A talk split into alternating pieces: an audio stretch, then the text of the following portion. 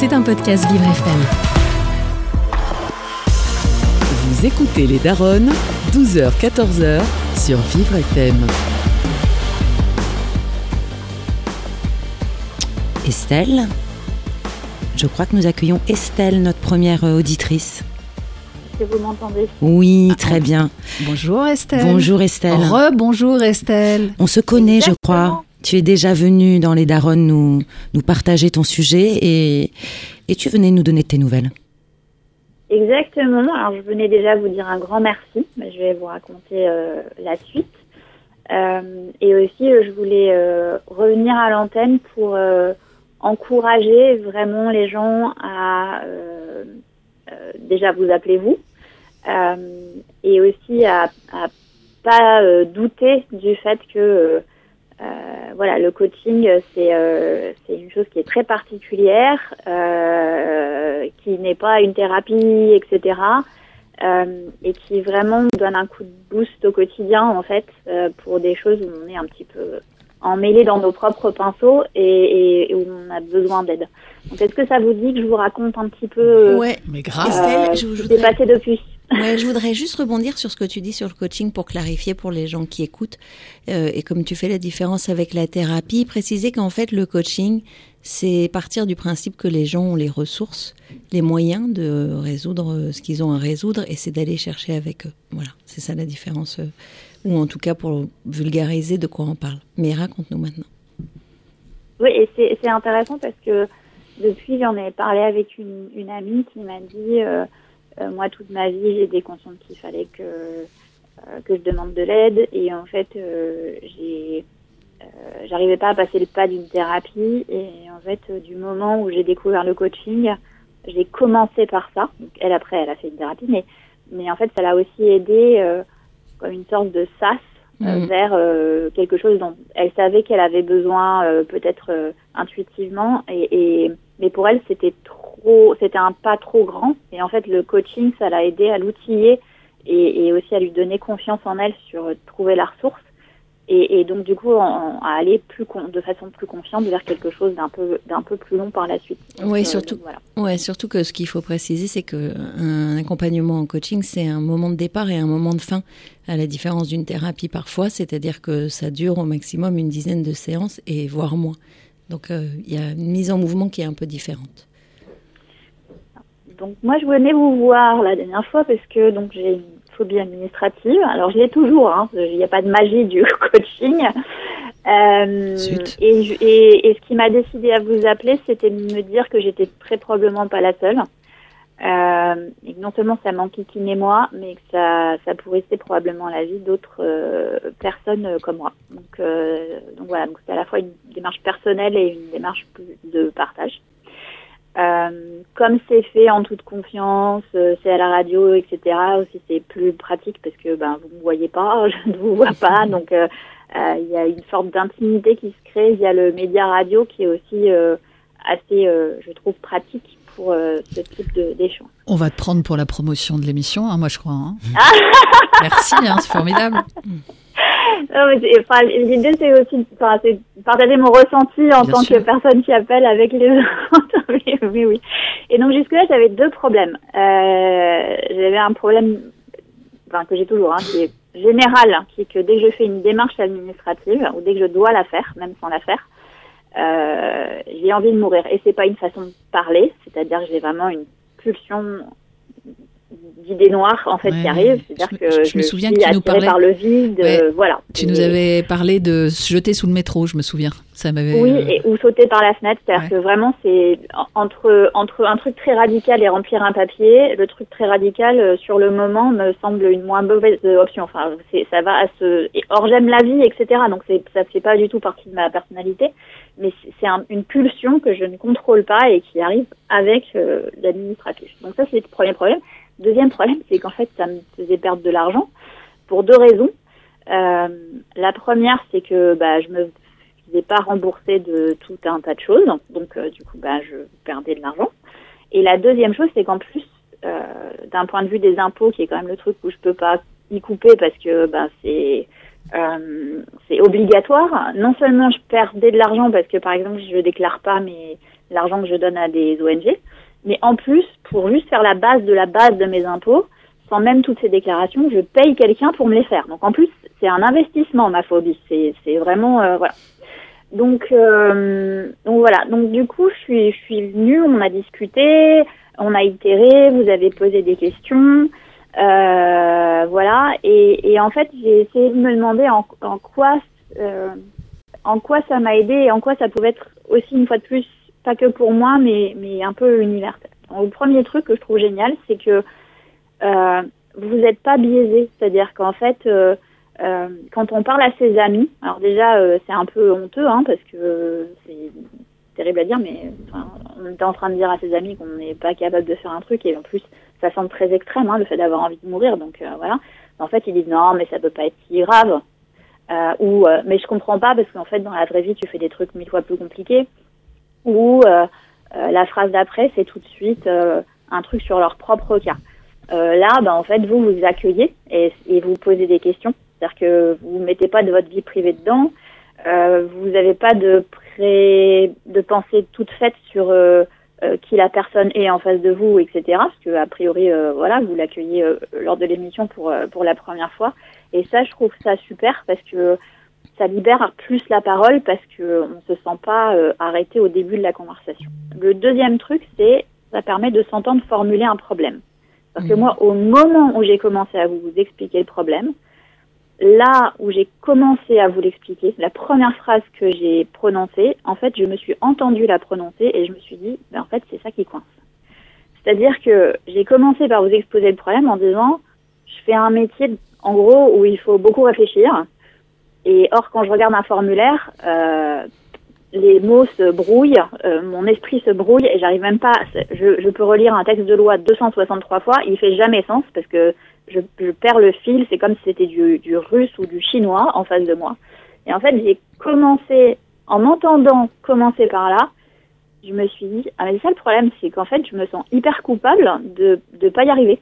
Mmh. Et, et, et, en fait, je j'avais pas du tout ça non plus en tête de, de dire que pour moi, c'était un un truc où euh, c'était pas normal que j'ai pas la compétence et en fait il fallait que j'acquière la compétence et en mmh. fait grâce à vous j'ai compris que j'avais pas besoin d'apprendre à le faire en fait c'était pas ça j'avais besoin de trouver une mécanique pour la rendre rendre cette situation vivable c'est-à-dire que j'avais besoin de trouver un truc pour fonctionner au quotidien mais j'avais pas besoin de régler le problème alors que moi j'étais tout le temps en tête en disant ah non, mais il faut que je le règle. Parce que comme j'ai la compétence par ailleurs, ben en fait, il faut que je règle le problème. Et vous, vous m'avez aidé à être plus sympa avec moi-même, finalement, et en me disant, euh, ben en fait, il, enfin, j'ai pas besoin de le régler, en fait. Enfin, faut que je trouve un moyen, à court terme, faut que je trouve un moyen pour le rendre vivable. Et je, vous expliquerai après sur le long terme. Donc, le, le troisième truc, c'est remettre en perspective. Une des choses que vous avez faites qui m'a beaucoup aidé, c'est m'aider à me remémorer à quand remonter ce problème, mais aussi à quand remonter la dernière fois où ça s'était bien passé. Et en fait, moi, je me focalisais sur le problème, je me focalisais jamais sur un souvenir du premier truc administratif énorme que j'avais fait. Et en fait, il se trouve qu'il s'est bien passé. Et je m'étais tellement focalisée sur des années de panique qu'à aucun moment je me suis, je me souvenais qu'il y avait bien une fois où ça s'était bien passé. Et la solution dans, dans mon cas, c'est en fait la première fois que ça s'est bien passé, c'est parce qu'il y avait quelqu'un avec moi, euh, qui était en l'occurrence quelqu'un de ma famille. Et en fait, grâce à ça, j'ai pu tirer le fil et de me rendre compte que pour moi, la solution, euh, c'est que j'ai besoin de pas faire avec, c'est-à-dire pas qu'on m'aide à faire des choses, mais j'ai juste besoin qu'il y ait une présence dans la pièce. Même mmh. si cette présence, elle fait autre chose, hein, elle peut faire, euh, faire euh, je sais pas, euh, lire un bouquin, mais, ouais. mais en tout cas, moi, c'est ça, le truc qui marche avec moi, en tout cas. Et c'est grâce à ça. Tu as dit que c'était pas magique, mais moi, je trouve que c'est quand même un peu magique. En gros, tu es arrivé avec un problème et maintenant, tu sais gérer ton problème. C'est ça que tu dis. En fait, maintenant, j'ai un, un, Et c'est ça, j'ai de quoi le gérer. C'est-à-dire que j'ai pas un truc à j'ai pas un truc magique qui m'enlève ma phobie, j'ai un truc qui me permet de vivre avec. Ben et, et, en fait, euh, voilà. Et donc du coup, je vais vous raconter parce que depuis, j'ai vraiment appliqué ce que vous m'avez appris. Donc euh, voilà, ce que vous m'avez fait réaliser. Euh, le deuxième, le, trois, le quatrième truc, c'est que j'ai pas besoin d'un psy pour euh, gérer. Et donc ça aussi, c'était c'était bien. Et, et surtout, vous, vous, avec vous, ce que je trouve, c'est qu'on ne se sent pas coupable de pas résoudre le problème. Et aussi, ça m'a permis de nourrir une réflexion plus vaste puisque le fait qu'il y ait quelqu'un dans la pièce, ça m'a fait réfléchir aussi sur le fait que, d'une manière générale, c'est pas que pour les papiers que je suis infotue de me demander de l'aide, c'est que en général dans la vie, je sais pas demander d'aide. Voilà. Donc entre, euh, depuis, c'est passé plein de trucs super. Et eh ben, euh, on est vraiment ravis. C'est un, un, super retour d'expérience. Merci d'avoir pris le temps de de le faire comme ça euh, avec ces jolis mots parce que ça nous touche euh, forcément. Je, je vois Delphine et, Rebecca euh, qui pensent juste comme moi. Donc merci, merci Estelle de, de ce retour d'expérience. Cette antenne est la tienne, donc tu reviens si tu as d'autres sujets à, à, à, poser ou d'autres choses à nous raconter. Ce sera avec un grand, grand plaisir. Merci, merci infiniment. Et envoie-nous tes copines Estelle. Ouais. et mes copains. Et tes copains, bien sûr. Oui, on manque un peu de présence masculine. enfin, pas là. Merci les darons. Merci, merci beaucoup. Merci, à bientôt. Au revoir.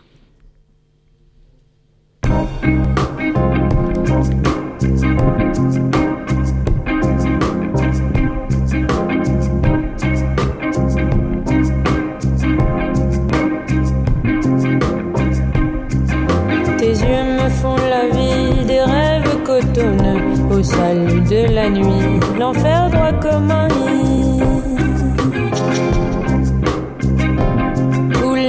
tu ris des danses langoureuses parce qu'elles t'amusent comme des filles amoureuses. Tu m'as corrompu jusqu'au bout des cils, la saison défile, les racines en vue, ce temps-là me plaît, ici l'hiver n'est plus me plaît. Ici l'hiver, c'est tu.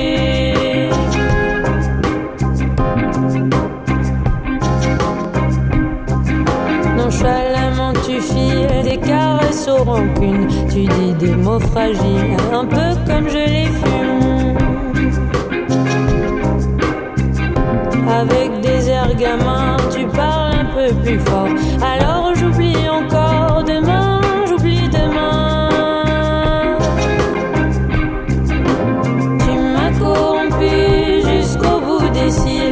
saison défile, les racines en but.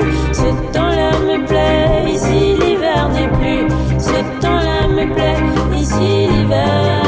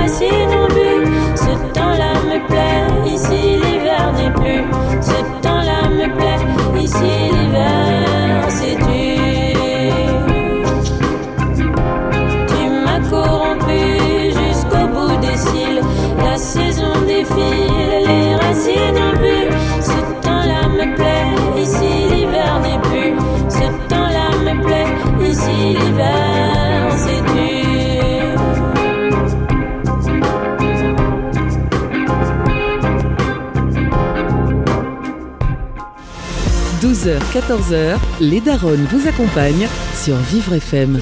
Alors, euh, ça manquait de présence masculine, ça manquait de présence masculine. Alors, euh, exceptionnellement aujourd'hui, on a un daron avec nous. Bonjour Fred. Bonjour. Fred, c'est le directeur de Vivre FM et euh, il est venu nous raconter un peu, juste 30 secondes, ce qu'il avait trouvé chez les Daronnes lui aussi Alors j'ai trouvé d'abord des, bananes et des madeleines sur la table, c'est pour ça que je suis rentré dans le studio. parce que j'ai faim. C'est l'hiver.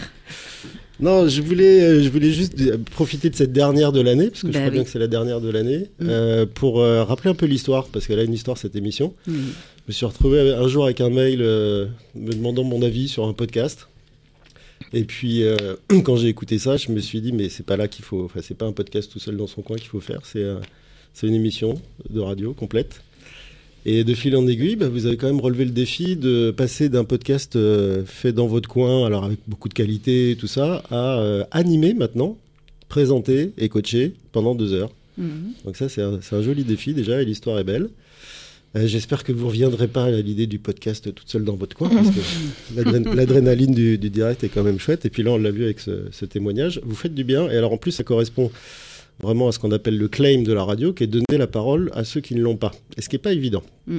Alors, on peut le faire dans le cadre d'émissions euh, un peu classiques où on a des invités. Donc là, on fait venir des gens qu'on n'entend jamais. Et là, en fait, vous essayez d'attirer des gens à vous, ce qui est très, très dur en radio. Et vous le savez, vous avez lancé un appel pour que je sais plus qui son, Estelle, et ses copines. Estelle et ses mm. copines et ses copains, mais c'est vrai que là, moi, je vous encourage tous à, à, vous manifester et à appeler et à passer bah, peut-être 5 minutes, peut-être 10 minutes, peut-être 15 minutes. Et ça, c'est le, ça se passe au 01 58, 56 88 40 20. Et sur inscription.lesdaronnes.com. Voilà. J'ai pas les détails en tête. Par contre, j'ai écouté l'émission à plusieurs reprises. Je me suis d'abord surpris à l'écouter dans son intégralité. Parce que vous imaginez bien qu'avec le nombre d'heures d'antenne qu'on a, mm. si je passe ma journée à écouter, je fais pas autre chose. Et, et, là, je vous avoue qu'à plusieurs reprises, je me suis euh, pris au jeu. Et encore, euh, je crois que c'était samedi, ou il n'y a pas longtemps, où j'ai écouté la, dernière. Donc un peu en décalé, hein, je ne suis pas en direct, mais.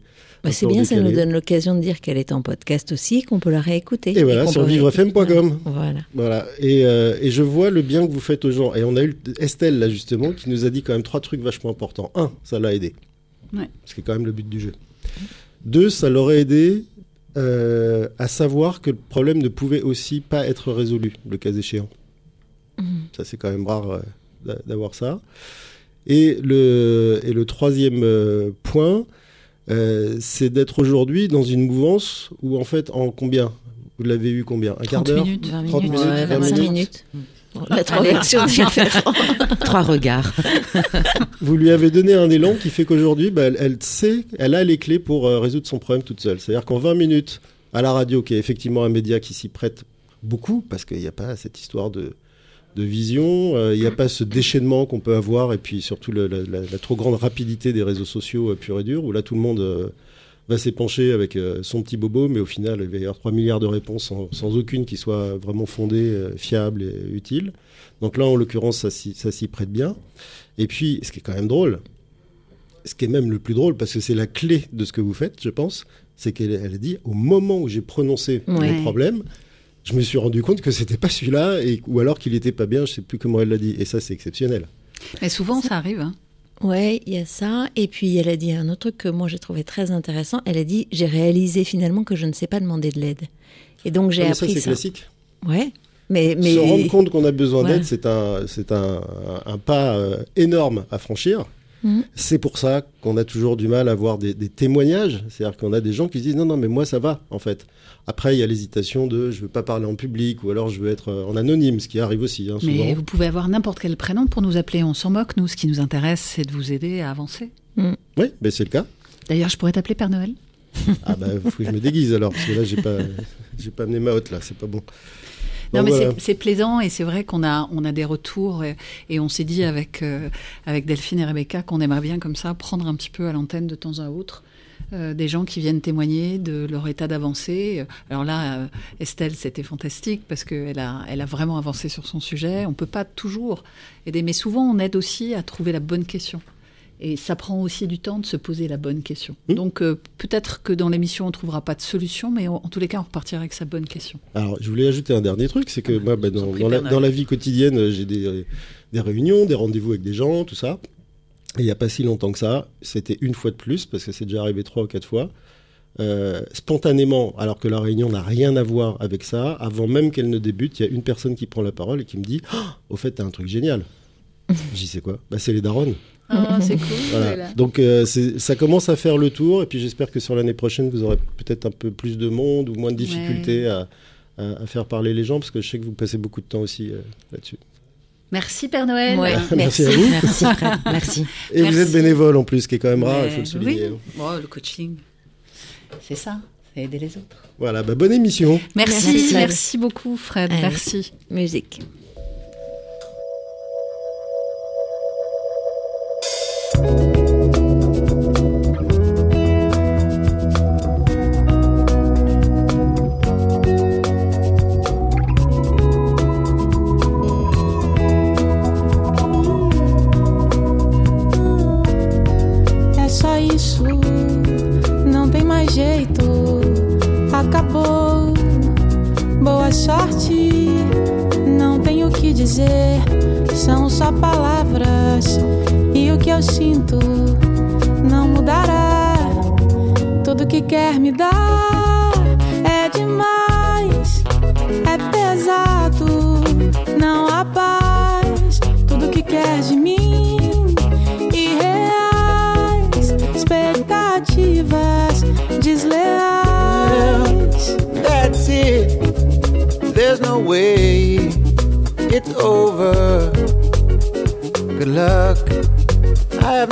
Nothing left to say. It's only words, and what I feel won't change. Tudo que quer me dar Everything you want é to give me, é it's too pesado, much. It's heavy.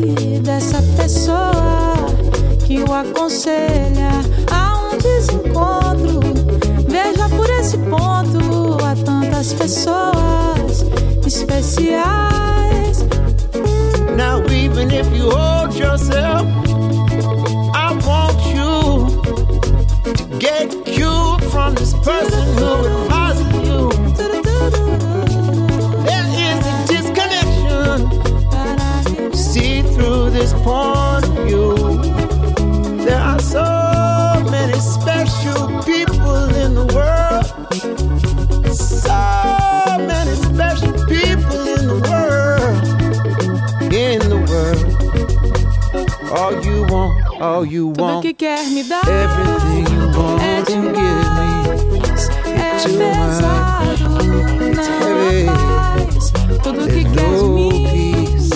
All you want from me isn't real expectation.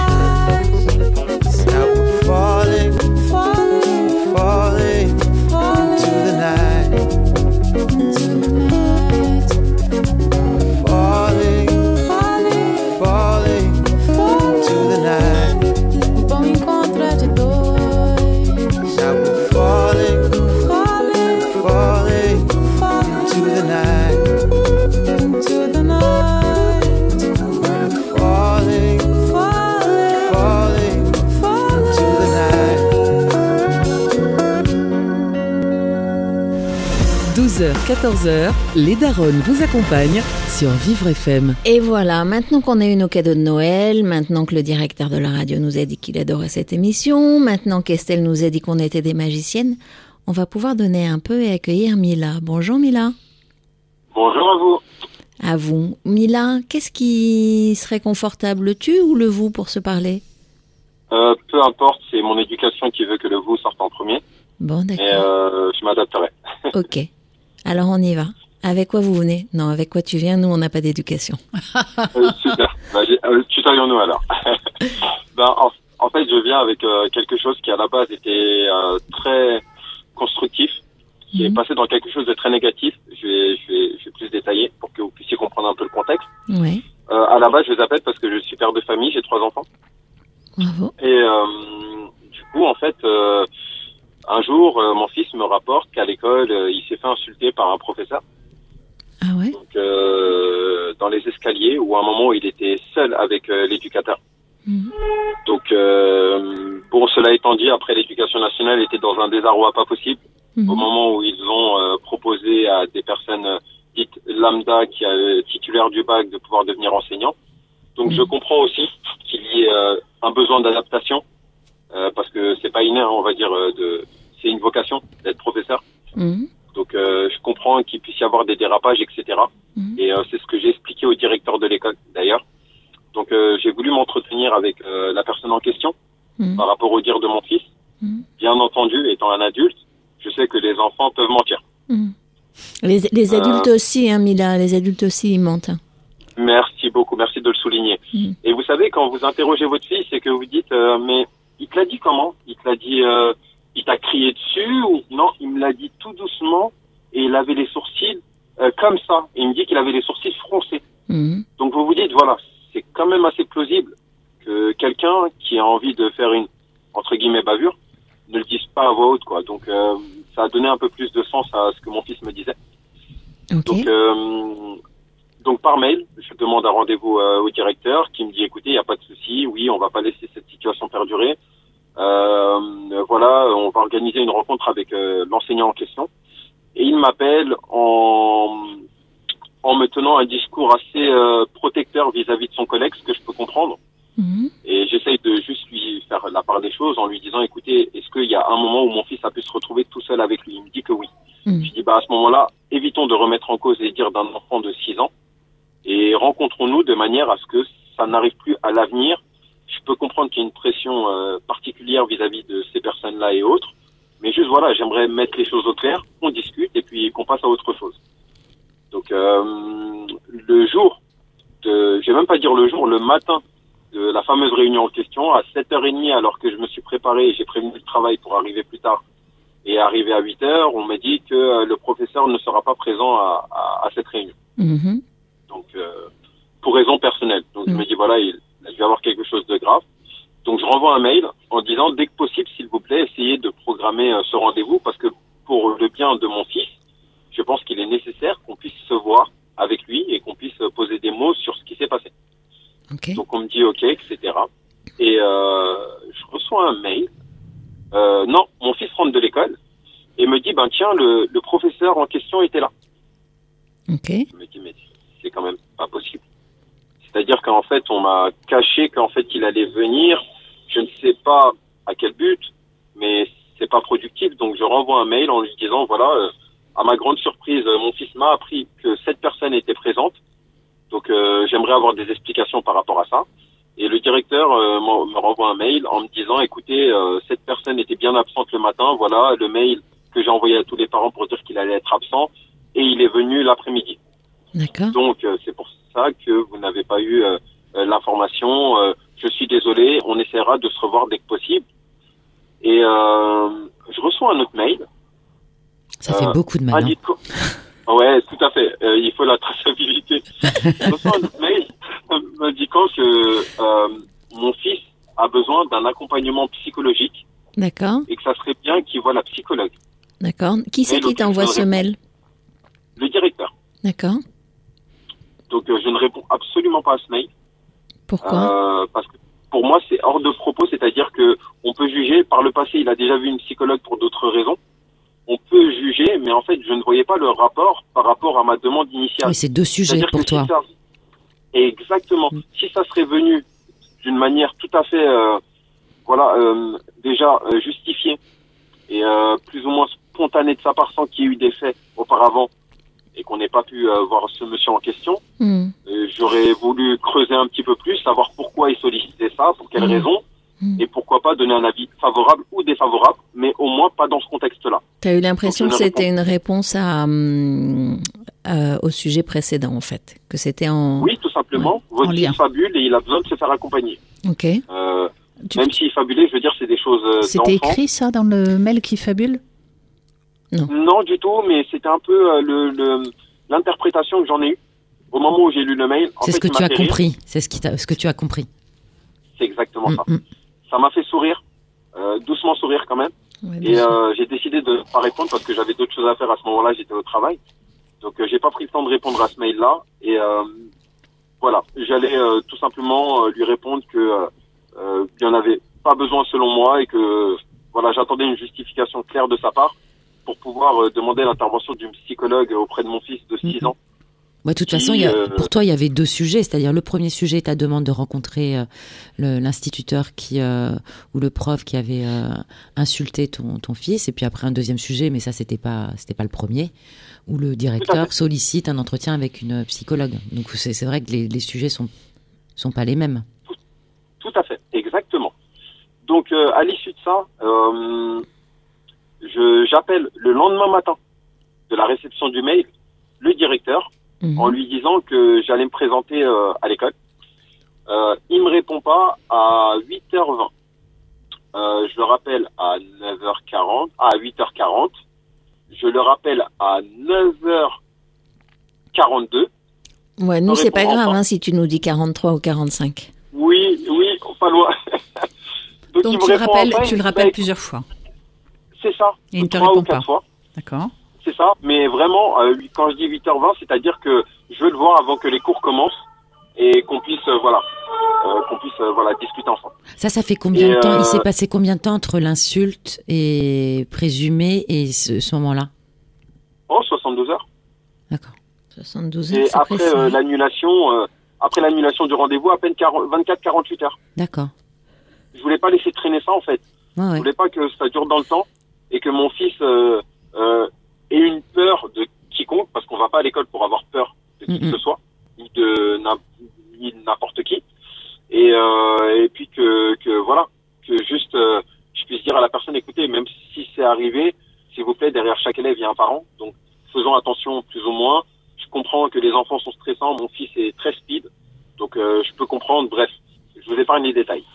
Donc, euh, Et ça, le- tu, et- excuse-moi de t'interrompre. Tout ce, tout ce discours que tu rumines là euh, depuis tout à l'heure, enfin que tu avais construit dans ta tête, tu, as eu l'opportunité d'en parler au directeur, euh, au, au moins au téléphone une fois?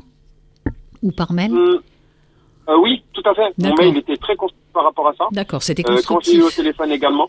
Ouais, bien sûr. Non, non, mais c'est important parce qu'il y a, il y a une.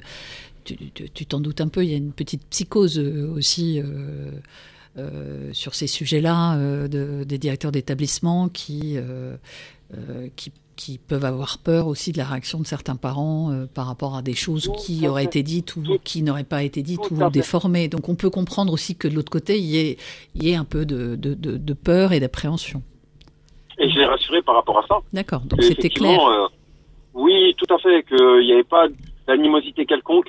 Effectivement, il est même possible que mon fils n'ait pas dit la vérité, tout simplement, tout bonnement menti, mais qu'il fallait que je rencontre quand même ce monsieur-là Oui, pour pour euh, l'avertir que derrière chaque parent, derrière chaque élève, il y avait un parent, et que si c'était arrivé, ça ne devrait pas être le cas, mais juste que ça n'arrive plus, quoi. Et qu'on passe à autre chose. Et Et, donc, je lui ai dit, c'est pas le but, c'est pas de mettre quelqu'un sur un bûcher ou sur la place publique. Non, en aucun cas.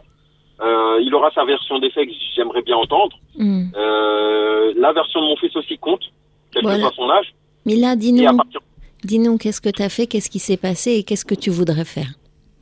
Alors, euh, en l'occurrence, euh, donc euh, quand j'appelle le monsieur, il me dit qu'il viendra accompagner mon fils du rendez-vous avec la psychologue. Hmm. Ah ouais. Donc en fait, ils ont vu la psychologue. Il a vu la psychologue sans ton accord. Ouais, totalement. Ah ouais, d'accord. totalement. Donc moi, très procédurier, euh, je dis par contre, euh, c'est totalement illégal ce que vous venez de faire. Donc ce que je vais faire, je vais raccrocher, je vais entamer des démarches dans ce sens-là, Ouais. et je vous rappellerai. Donc euh, ce que j'ai fait, j'ai entamé les démarches qu'il fallait. Oui, on est d'accord. C'est ce que Ah. j'allais te poser comme question. C'est pas autorisé de faire comme ça. À jamais. Ouais, d'accord. On n'a pas le droit, surtout que c'est un enfant de 6 ans pendant Oui, non, il a Pour moi, ça me semblait logique, mais après, entre la logique et, et- et le droit, c'est parfois un peu différent. Mais donc, ça veut dire Oui. qu'ils ont emmené euh, euh, ton fils dans, dans un entretien avec euh, la psychologue sans, sans l'accord des parents. Tout à fait, Exactement. Donc euh, j'entame les démarches. Euh, C'est quoi les démarches euh, rapidement pour dire, rectorat ou un truc comme ça Rectorat, main courante. Hmm. Ah, main courante quand même Ah oui, oui, oui. Et d'ailleurs, la police m'a demandé si j'étais contre le fait que mon fils puisse voir la psychologue du commissariat. Je lui ai dit, mais à, à aucun moment. Parce que je pense qu'il a besoin de mettre des mots sur ce qui s'est passé. C'était juste en fait le contexte qui voulait que je me disais, non, là, pour le coup, le directeur abuse un petit peu de sa demande. Mais Mhm. pour le coup, là, c'était un peu logique selon moi. Ok. Donc euh, j'étais favorable à ça. Donc euh, par la suite, euh, donc j'ai une personne du rectorat Hmm. qui me tient le même discours à peu près. Monsieur, voilà, soyez correct, acceptez l'entretien que vous a proposé le directeur, le nouvel entretien, pour aller, pour qu'il s'explique quelle démarche il a eu, pourquoi il a fait ça, etc. Donc euh, Ok. moi j'accepte euh, le rendez-vous, on parle, tout se passe bien, il s'explique, etc. Il y a qui à ce euh, rendez-vous Alors il y a le prof, il y a le professeur le seul professeur de mon fils. Mhm. Et il y a également le directeur. Et ton Il fils y a moi. Mon, il y a, il a pas mon fils. Il y a ma, con- ma conjointe, Mhm. moi-même, Mhm. et on est attablé et puis on discute euh, comme des adultes. Tout se passe très bien. Je lui dis juste mon ressenti par rapport à par rapport à la situation. Qu'il y avait deux situations. Mhm. Pour moi, la première c'était avec le professeur. Mhm. Donc euh, je lui explique exactement ce que j'en pense et je lui dis voilà, c'est on passe à autre chose. euh, voilà, j'aimerais bien le voir de nouveau. Je réitère ma demande de pouvoir le voir quand même par rapport à ce qui s'est passé, Mhm. mais euh, qu'il se rassure sur le fait que moi, le but, c'est que voilà, je sais qu'il a été propulsé et qu'il a rendu service à l'éducation nationale, notamment à nos enfants aussi, qui auraient peut-être pas de classe par rapport à par rapport à ça. Mhm. Il a rendu service. cas, euh, Tu veux dire qu'il est, il est bénévole? Euh, non, du tout. C'est que juste, en fait, il fait partie des personnes qui ont été formées super rapidement par l'éducation nationale pour euh, pallier au manque de professeurs. Oui, donc c'est son, son travail. C'est son travail, effectivement. Mais on va dire que son cursus. Ouais, ce qu'il veut dire, c'est qu'il y a une suradaptation des gens. compris, enfin, ouais. en fait, ce qu'elle veut te dire, c'est. Ouais, non, pardon, on, on est en conversation à trois, mais je, je- en fait, euh, elle te taquine euh, ou elle clarifie le fait que il a un salaire pour faire un job et en fait, ce que je dis, c'est que toi, tu trouves qu'il y a un effort à se- s'adapter aussi vite à un job qui n'est pas le sien et à arriver à prendre les choses dans les conditions dans lesquelles elles sont posées, y compris rapidement. Alors, euh, alors oui et non, parce que je suis d'accord avec votre collègue aussi, dans le sens où des fois c'est alimentaire, vous savez. Mm. Mais je veux dire, en fait, c'est par rapport au contexte que m'a rapporté mon fils que euh, plus ou moins je dis ça. Il y a des professeurs aujourd'hui qui n'ont pas épousé cette vocation depuis euh, la sortie de leurs études. Et c'est vrai pour tous les métiers, hein, Mila. Euh, on est plein à faire des jobs qu'on n'a pas envie de faire, euh, pour lesquels on n'a pas de vocation. Tout à fait. Mais Mm. euh, pour autant, quand euh, vous avez des professeurs qui euh, devaient avoir un certain nombre d'années ou euh, de formation pour devenir professeur, je pense que eux étaient un peu plus certains de ce qu'ils voulaient faire plutôt que ceux qui sont tombés sur les offres d'embauche et qui avaient euh, les diplômes pour le faire et qui étaient en manque de, de, de... Mais, mais là n'est pas le. Non, bah, c'est Enfin, pas le sujet. Vas-y, dis non. Oui, Mila, ça. si tu veux, si tu veux qu'on t'aide dans le temps qui est imparti, il serait bien que tu nous poses ta question maintenant. Ah d'accord. Non, Ah, mais c'est c'est euh, pas ma pour te contraindre parce que le contexte Oui. est relativement clair. Non. T'as fait ce qu'il Ouais, fallait en tant que parent pour ne pas, euh, euh, pour déjà défendre ton enfant euh, et c'est légitime, c'est ton rôle. Et si on comprend bien euh, la situation, tu as fait des démarches humaines, euh, ouvertes, et tu as pas bien compris un le comportement du professeur et, deux le fait qu'on emmène ton enfant contre ta volonté voir un psychologue. Donc si on a bien suivi, c'est ça l'histoire. Donc vous faites cette réunion, vous êtes à quatre, ça se passe bien. C'est ça, c'est ce que tu nous racontes? Oui, cette réunion à quatre. Donc euh, ça se passe euh, plutôt bien. Donc on discute effectivement. Euh, beaucoup de hochage de tête. Donc ça veut dire qu'on était à peu près sur la même longueur d'onde. Mhm. Sauf que je lui dis moi j'accepte tout ce qui s'est passé, sauf Sauf le le fait d'avoir vu mon Mm. enfant pendant 45 minutes avec une psychologue. Ce à quoi nous n'étions pas du tout d'accord. Et même si nous l'étions, nous aurions aimé être présents. Parce que mon fils quand il vient et qu'il me dit, euh, on m'a dit de dire la vraie vérité. Mais j'ai dit la vérité. Mais on m'a dit, dis la vraie vérité. Mhm. Je prends ça comme un interrogatoire. Et je trouve que c'est un peu forcer la main d'un enfant de 6 ans Ouais. qui peut en sortir avec un traumatisme qui n'est pas forcément visible, mais euh, qui est présent. Mhm. Donc euh, on s'explique, je lui dis euh, voilà ce que j'en pense. Il me dit ce qu'il en pense, que pour lui c'était pas un rendez-vous avec une psychologue, il a pris la psychologue comme témoin. Je dis oui mais là on joue sur les mots quoi. Je veux dire euh, la psychologue est-ce qu'elle est intervenue, est-ce qu'elle a parlé à mon fils? Oui. Donc c'est un rendez-vous pour moi avec une psychologue. Disons Donc euh, voilà, que- mais vous savez, En fait, euh, ce qui est enfin, ce qui est étonnant ou intéressant ou ce sur quoi on peut rebondir, c'est que il n'y a pas le- la possibilité de monter un rendez-vous avec ton fils, toi et tes interlocuteurs, mais il y en a un pour le monter avec les interlocuteurs et ton fils sans ta présence. Euh, mais vous êtes super pertinente. mais Donc, oui, mais oui, merci Mila. Mais, Merci. mais, mais pas assez pour que tu me tutoies visiblement, mais oui, oui, je suis très pertinente. je, je me suis rattrapé, je me suis rattrapé. Mais par contre, ce qu'il y a, c'est que effectivement, mon fils m'a dit, il a dit, est-ce qu'il y aura mon papa? Il lui a dit non, c'est un rendez-vous avec toi seulement. D'accord. Donc effectivement, d'où ta pertinence. Parce qu'en en fait, il ne voulait pas que je sois présent. Oui. Il voulait uniquement voir mon fils. Et il en est où maintenant alors? Et qu'est-ce que tu veux pour ton fils? Et qu'est-ce que tu veux pour Bah, toi? bah, écoutez, bah, écoutez, mon fils, euh, bah, il va du mieux possible. euh, enfin, il ne montre rien, donc euh, il n'est pas dans, il n'est pas non plus muet ou quoi que ce soit. C'est un enfant qui est plein de, de, de joie de vivre. Mais en fait, ma question est plutôt une conclusion. C'est que là, actuellement, en fait, euh, quelqu'un, donc euh, je ne sais pas, je ne veux pas spéculer ni accuser qui que ce soit, hein, présomption d'innocence euh, qui veut qui veut bien, mais quelqu'un nous a envoyé euh, euh, la l'ASE, donc euh, un signalement à l'ASE. C'est pas qu'un signalement, c'est euh, qu'une enquête soit menée par l'ASE. Ah oui. L'ASO, c'est quoi? C'est l'autorité euh, qui va vérifier la conformité des comportements des parents? Genre, c'est une enquête sociale euh, de vous Tout à fait. C'est ça, T'as vu, je suis, t'as vu Bien, comme je tu- suis pertinente très pertinente. C'est bien, ça te fait sourire, tu prends avec le sourire.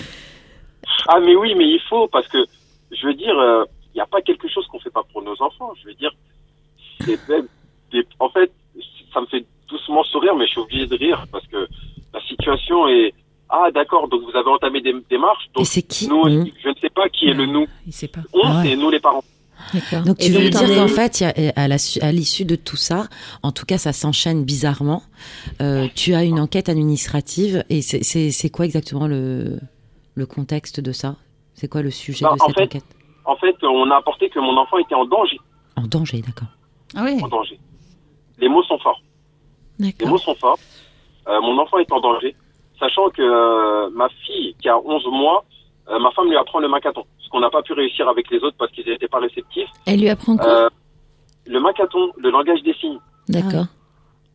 Donc euh, niveau éducatif, euh, je veux dire, on les avait mis dans une école. euh, comment ça s'appelle le programme où ils apprennent avec euh, beaucoup de. Montessori. Mon- Montessori, de ouais. Comment? Oui, exactement. Montessori. Euh, c'est Flo euh, là qui a été pertinente. tout, tout... Donc on les a sortis un peu de... euh, On habitait en Seine-Saint-Denis, on a voulu aller en Seine-et-Marne pour que justement ils aient un meilleur contexte euh, euh, scolaire. Il n'y a pas quelque chose qu'on fait pas pour nos enfants. Mais euh, on l'entend, enfin Mila, moi je, je t'es en justification, nous on n'est certainement pas dans le jugement, on écoute ton histoire avec beaucoup de stupéfaction euh, euh, Ouais.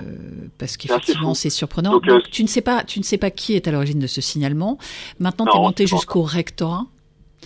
Euh, Euh, oui, le, bah, le rectorat a été informé directement et la dame m'a dit oui, euh, parce qu'en fait, elle essaie tellement de dédouaner son collègue que je lui ai dit écoutez, moi je suis manager personnellement.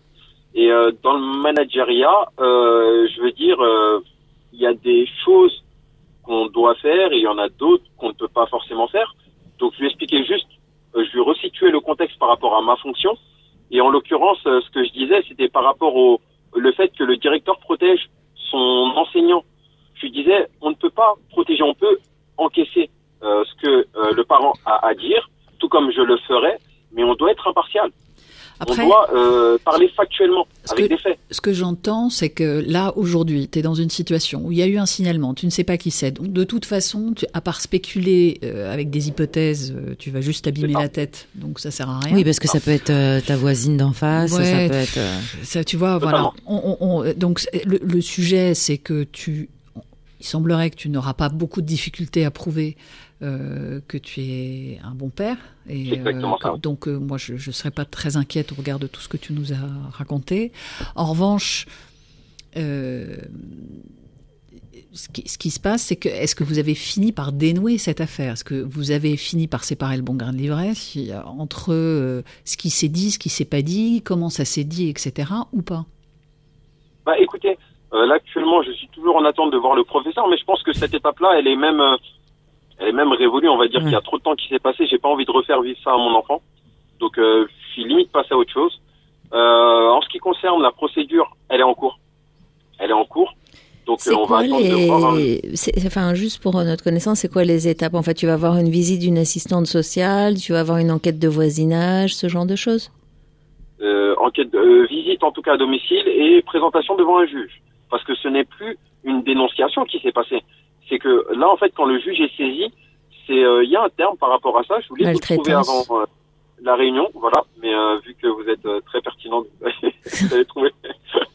tu es très pertinente, excuse-moi. Merci. Donc voilà, en fait, il y a un stade qui est autre, qui est directement devant le juge. Donc je suis Mhm. passé à ce stade-là, en fait. C'est Ce dingue. qui me fait dire que c'est pas un voisin, mais euh, je ne spéculerai pas parce que je n'ai pas Non, mais là, puis, enfin, franchement, tu vas, franchement, tu vas t'abîmer la tête, donc ça sert à rien. Et c'est plus important d'essayer de, de, de focaliser sur une réalité, la tienne, que tu vas partager avec une assistante sociale, avec un juge, pour dire ce qu'il en est. Après, au regard de ce que tu nous racontes, si je puis me permettre de, de, de te donner mon ressenti, c'est que on sent que ça te, ça te blesse euh, légitimement, mais on sent que cette histoire au départ, qui pour toi était légitime et que tu as fait dans le- avec toutes les précautions d'usage euh, et le respect de la personne humaine, s'est retournée contre toi. Totalement, c'est exactement ça. ouais. C'est le Donc- chien qui Tu- Mais tu te rends compte que quand tu la racontes, on, on sent pointer ça parce que tu te perds dans beaucoup de détails. tu- enfin, on sent qu'il y, a une- il y a un besoin de justification. Tu es en justification. Or, euh, la seule chose que tu as essayé de faire, c'est de défendre enfant d'une situation ou en tous les cas de poser les bases d'un échange. Ça n'a pas eu lieu. Euh, c'est pas parce que ces gens-là sont comme ça que euh, toute l'institution et toutes les écoles sont comme ça. Donc déjà, c'est un premier point. Tu ne sauras finalement peut-être jamais ce qui s'est vraiment passé. Donc toi, en tant que parent, tu fais confiance à ton enfant. Et tu lui as dit et tu as pris sa défense. Il a vu que tu as pris sa défense. Donc ce qui est important, c'est que tu as dit à ton enfant, ce qui s'est passé n'est pas normal. Si ce que tu me dis est vrai, moi, en tant que parent, j'entame une action pour te défendre. Donc vis-à-vis de ton enfant, c'est juste. Donc ça, c'est, tu vois, les points que tu marques euh, par rapport à, à ton fils, ils sont là. C'est-à-dire que même si ça n'a pas abouti, le fait que tu fasses la démarche et que tu lui dises ce n'est pas normal, c'est extrêmement important pour un enfant. Très Il est- structurant. Ouais, j'avais une petite question, mais là, il est hyperactif, ton fils, ou TDAH, ou un truc comme ça? Tout à fait. Euh, je pense qu'il n'a pas encore été euh, diagnostiqué. Diagnostiqué Hmm. Tout à fait, mais je pense qu'il est euh, là-dedans parce que euh, il est en constance besoin depuis qu'il est, euh, bah, il a enchaîné le foot, le karaté, et là il fait euh, de la boxe. Hmm. Donc et effectivement, il sort du sport et limite il a encore de l'énergie à revendre. Donc euh, oui, je pense. Mm. Mm. Ok. Et la maman, comment elle va, toi et la maman? En fait, du coup, oh, nous, ce qui nous intéresse là maintenant que Flo a posé que tu as fait le job de parent, en cherchant à rétablir une forme de justice et de protection, euh, toi, tu es comment Moi très bien. Moi je, je suis très positif, vous savez, dans ma vie de tous les jours. Mhm. Euh, je suis quelqu'un qui croit qu'en la fatalité, que euh, c'est mon histoire, qu'elle m'appartient. et Mhm. que ça devait se passer comme ça et pas autrement. Par contre, pour la mère, c'est beaucoup plus dur. Elle a énormément pleuré, Mhm. énormément, énormément pleuré parce qu'elle s'est sentie vraiment euh, euh, accusée alors que c'est quelqu'un qui, qui vraiment est dans le milieu éducatif avec des personnes en situation de handicap, qui, qui, qui vit le truc à fond, qui ne peut pas supporter les collègues qui ne travaillent pas. Vous voyez ce genre de personnes Mhm. et qui aujourd'hui à qui on reproche de, de, de voilà de mettre en danger euh, ses enfants. Donc euh, je l'ai rassuré très rapidement en lui disant mais non mais on n'a rien à se reprocher quoi. Si c'était le cas encore, vous verrez la chambre de mes enfants. Euh, je pense qu'il y a peu d'enfants qui ont ce genre de chambre et ceux qui l'ont qui remercient fortement leurs parents Mhm. parce que parce que voilà on se bat pour eux. Donc Mhm. euh, elle elle est très très très euh, touchée par ça. C'est important que tu la, tu la protèges aussi. C'est important que tu entendes aussi qu'elle ne vive pas bien. Euh, que- comment on peut t'aider, toi? Parce que c'est- enfin- dur hein, quand même ce que tu racontes. Ben, la situation évolue entre le moment où on s'est dit qu'on allait euh, qu'on parler. allait euh, parler ensemble et euh, maintenant donc euh, bah du coup en fait c'est plus une conclusion qu'une qu'un- qu'une demande d'aide c'est plus un, un, un- comment dirais-je Un partage. et c'est exactement ça en Ben oui, je C'est suis de- pertinente. C'est un témoignage. Un témoignage. Ouais. c'est ça en fait vider son sac Ouais. ça fait du bien Ben, Ouais. C'est euh, aussi je un ne peux pas espace en pour parler à tout le monde forcément. Mhm. même si je le prends avec beaucoup de légèreté Non, mais c'est pas du tout, c'est euh, pas du tout léger comme sujet. hein. Tu devrais pas euh, dire ça hein, parce que c'est, c'est, c'est, on sent bien que c'est douloureux. Tu fais en sorte que ça reste en partie à l'extérieur de toi, mais forcément, ça vient, euh, euh, ça vient te percuter à plein d'endroits et c'est normal en fait. ouais, c'est clair Et puis c'est ça injuste. touche les enfants c'est Oui, puis c'est pas forcément juste. Et puis ça demande que tu te mettes en justification alors même que toi, ça partait d'une bonne intention. Donc euh, Totalement. Et quand on croit être dans son bon droit et qu'on essaye de faire les choses de manière euh, euh, super carrée, super, euh, voilà, euh, regarder les procédures, pas forcément. Euh, euh, j'ai jamais été virulent vis-à-vis de qui que ce soit. Euh, j'ai même pensé à enregistrer tous les appels, etc. Tellement que je suis procédurier, même si ça vaut rien au auprès de la justice les écoute, etc. Mais juste pour dire, voilà, c'est pas de blanche, quoi. Je veux dire, aujourd'hui, que vous m'ayez enregistré. Ouais. Moi, enfin, pardon, je, je, je partage quelque chose. je sors de ton cas là et je regarde ce qui se passe un peu globalement dans nos interactions, dans la société, etc. Et j'ai eu un partage récent d'une enseignante qui a déposé une main courante contre un petit garçon de 7 ans qui lui avait fait un croche-pied. Et oui, et le gosse lui avait fait un croche-pied. Et en fait, ce que je veux dire, c'est que euh, c'est plus global, ça nous dépasse. C'est plus global et propre à la façon dont on communique aujourd'hui, dont on rentre en contact avec les autres aujourd'hui, et dont facilement on est dans une espèce de euh, d'escalade. Et du coup, je trouve que c'est important d'en avoir conscience euh, quand euh, ton épouse pense qu'elle est mise en accusation à tort, parce que ça se passe euh, au-delà d'elle en fait. C'est juste qu'aujourd'hui on fonctionne comme ça. C'est vrai que dans la société, on dit souvent que quand euh, l'extérieur est hostile, euh, du coup, bah, ça, les gens sont angoissés. Et c'est vrai que c'est euh, le, la maison, la famille qui sont à protéger, faire attention, etc. Et l'extérieur est tout de suite vécu comme une, une agression. Parce que, enfin, moi, ça je, je pense que ça a dû m'arriver de son, je sais même pas, de, faire un croche-patte à quelqu'un, tu vois, ça a dû m'arriver dans une cour d'école de faire un truc comme ça. Et je me dis, je me dis que, bah, à l'époque, euh, les, maîtresses nous prenaient, nous regardaient dans les yeux et euh, nous engueulaient, nous foutaient au coin euh, si c'était nécessaire. Et puis, voilà, on Mm. n'en faisait pas non plus des salades et des mains courantes. Et, et je pense qu'il y a effectivement, tu as raison, Rebecca, il y a quelque chose qui a changé dans la façon dont on devient aussi procédurier, où on met des choses qui, bon, euh, finalement, euh, bah, si on parle d'un croche-pied, évidemment, si, si elle est tombée, elle s'est fait mal, Bah, c'est bah, sûr, c'est vous chose. savez, mais- pour, euh, en ce qui concerne le professeur, jamais il me serait venu à l'idée d'aller euh, devant euh, qui que ce soit. euh, je pense que les policiers ont assez à faire pour dire écoutez, oui, euh, il a insulté mon fils.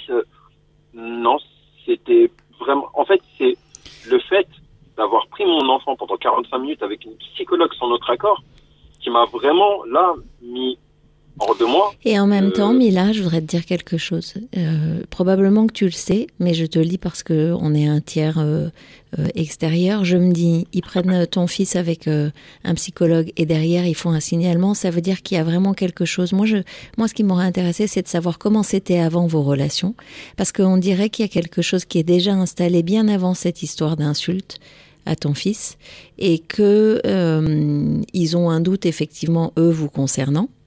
Euh, et que donc peut-être vous avez eu des précédents, peut-être que le truc s'est mal emmanché, je ne sais pas depuis combien de temps ton fils est dans cette école et comment les choses se sont passées. Euh, voilà, l'histoire elle démarre pas en fait à l'insulte de ton fils. L'histoire elle démarre possible. bien avant. Ouais, C'est possible, mais vous savez, par exemple, il y a des gens qui croient au vaudou. ouais. C'est pas pour autant que tout le monde doit croire au vaudou. Non. Il y a des gens qui croient en des forces euh, surnaturelles.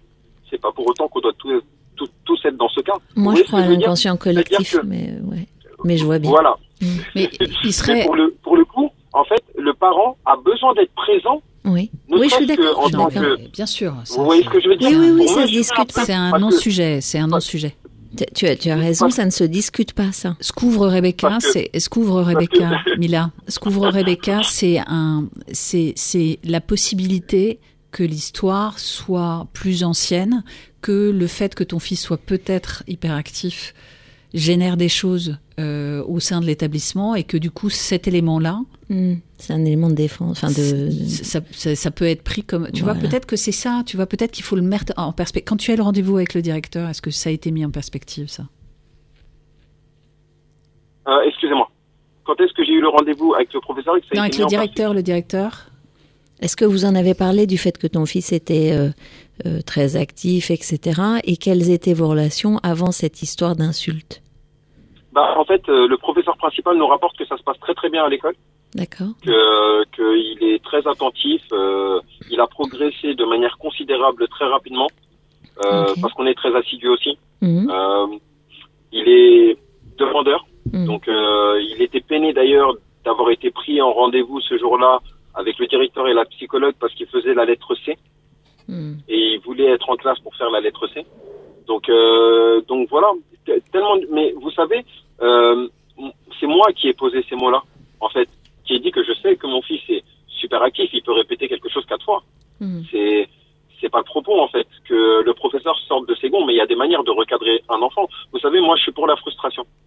C'est-à-dire que le monde est frustrant. Euh, on ne peut pas ne pas frustrer nos enfants parce qu'il ne faut pas toujours savoir dire oui leur dire non. Mhm. Il faut savoir euh, leur, euh, Poser un leur euh, cadre. enseigner. Comment? Poser un cadre. Exactement, totalement. Je suis ancien militaire. Donc le cadre, euh, je l'ai appris, c'est quelque chose d'ancré à moi, en moi, excusez-moi. Et pour le coup, en fait, euh, voilà, la frustration pour moi, ça fait partie de la vie d'un enfant. Donc euh, vous savez, moi, je suis plus côté des enseignants, Moi, je, je parlerais plus, plus des enseignants Ouais. que de défendre mon enfant. hein. Je vous le dis clairement. Euh, quand je vois des enfants qui insultent leurs parents, qui, euh, je, je, voilà, moi ça me, ça me touche personnellement parce que je me dis, il y a quelque chose qu'ils ont raté quoi à un moment donné, parce qu'il viendrait jamais. Mon fils connaît les euh, les différents langages. Je ne veux pas parler du langage soutenu et du langage familier. hein. C'est-à-dire qu'il sait qu'il a un langage à adopter avec ses amis, il sait qu'il a un langage à adopter avec les professeurs, pas forcément soutenu, mais qu'il a un langage à adopter avec eux, et il sait qu'il a un langage à adopter à la maison aussi. Et pourtant, c'est quelqu'un de très épanoui. Tu es un parent exigeant et encadrant et. Tout à fait. Et, J'ai euh, et- vécu en Afrique Mm. pendant pas mal de temps. Mm. Euh, effectivement, là-bas, vous entendez les mouches voler hein, pendant l'école. Donc, je leur Mm. dis qu'ici, ils ont la belle vie, que euh, effectivement, ils se permettent de parler avec leurs camarades, ce qui n'est pas du tout. Donc, je leur apporte quand même mon vécu, Mm. sans pour autant dénaturer le leur, Mm. Qui est parce que c'est deux réalités différentes. J'ai fait les cours ici et euh, en Afrique, comme je vous disais. Donc, euh, j'essaye aussi de faire la part des choses et qu'ils puissent aussi, euh, voilà, vivre sa vie tout en sachant que papa, il a connu ça. Donc euh, si demain moi-même voilà le professeur est un peu je sais que je n'ai rien vécu par rapport à mon père. Donc cette petite parenthèse là pour vous dire que vraiment vraiment je suis vraiment du sens des professeurs en général à part quand il s'agit d'insultes où j'ai envie de comprendre ce qui s'est passé jusqu'à en arriver là parce que je pense que rien ne justifie ça. Non. Et euh, voilà, c'était juste ça. Mais euh, vous savez euh, je ne suis pas contre, et d'ailleurs il a déjà vu une psychologue, comme je vous le disais euh, en tout début de, de, euh, de Ouais. témoignage. Euh, il a déjà vu une psychologue et je ne suis pas contre le fait de répéter ces opérations si jamais, voilà, on, En tout on cas- perçoit quelque chose qui... Oui, oui. Ouais, ouais, et, et moi j'aurais envie de t'inviter, euh, enfin j'ai pas de pas d'enjeu, mais j'aurais envie de t'inviter puisque tu nous as dit que ton épouse ou ta compagne, enfin la maman de ton fils était euh, euh, peinée à l'y accompagner également. Et voilà. Et ce que je retiens du coup, parce qu'on on va devoir s'arrêter, ce que je retiens en fait de de ton appel, c'est que tu avais envie d'être entendu. Euh, tu avais envie aussi de partager sur le fait que tu te mets un vrai niveau d'exigence, de respect, de d'accompagnement de ton fils et de ce que sont les institutions, et que parfois ça dérape et ça dérape salement, et que c'est un peu ce qui se passe. C'est ça? Donc je suis définitivement pertinente. Ouais, ouais. On va te créer une médaille en chocolat. Merci de ce témoignage. Merci beaucoup. Tiens-nous au courant. Merci, Mila. de la Merci. suite, euh, en avec espérant que ça se passe plaisir. bien pour, euh, pour ta famille euh, et toi. Donc, euh, Merci de m'avoir écouté. ben non, c'est aussi euh, ça les darons. Merci. À bientôt. Merci Au à vous. Au plaisir. revoir. Merci, au revoir.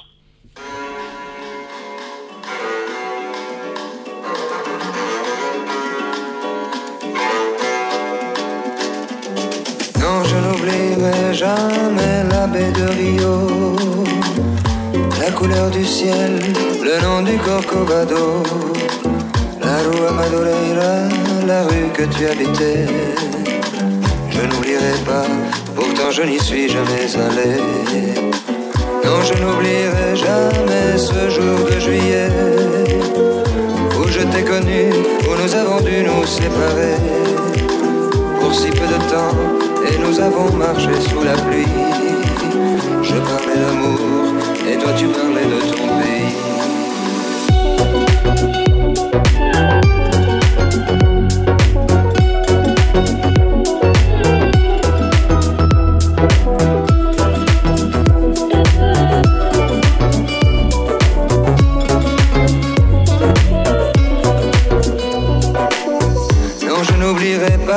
La douceur de ton corps dans le taxi qui nous conduisait à l'aéroport.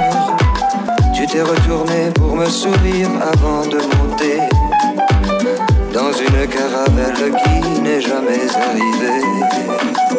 Non, je n'oublierai jamais le jour où j'ai lu ton nom mal écrit parmi tant d'autres noms inconnus sur la première page d'un journal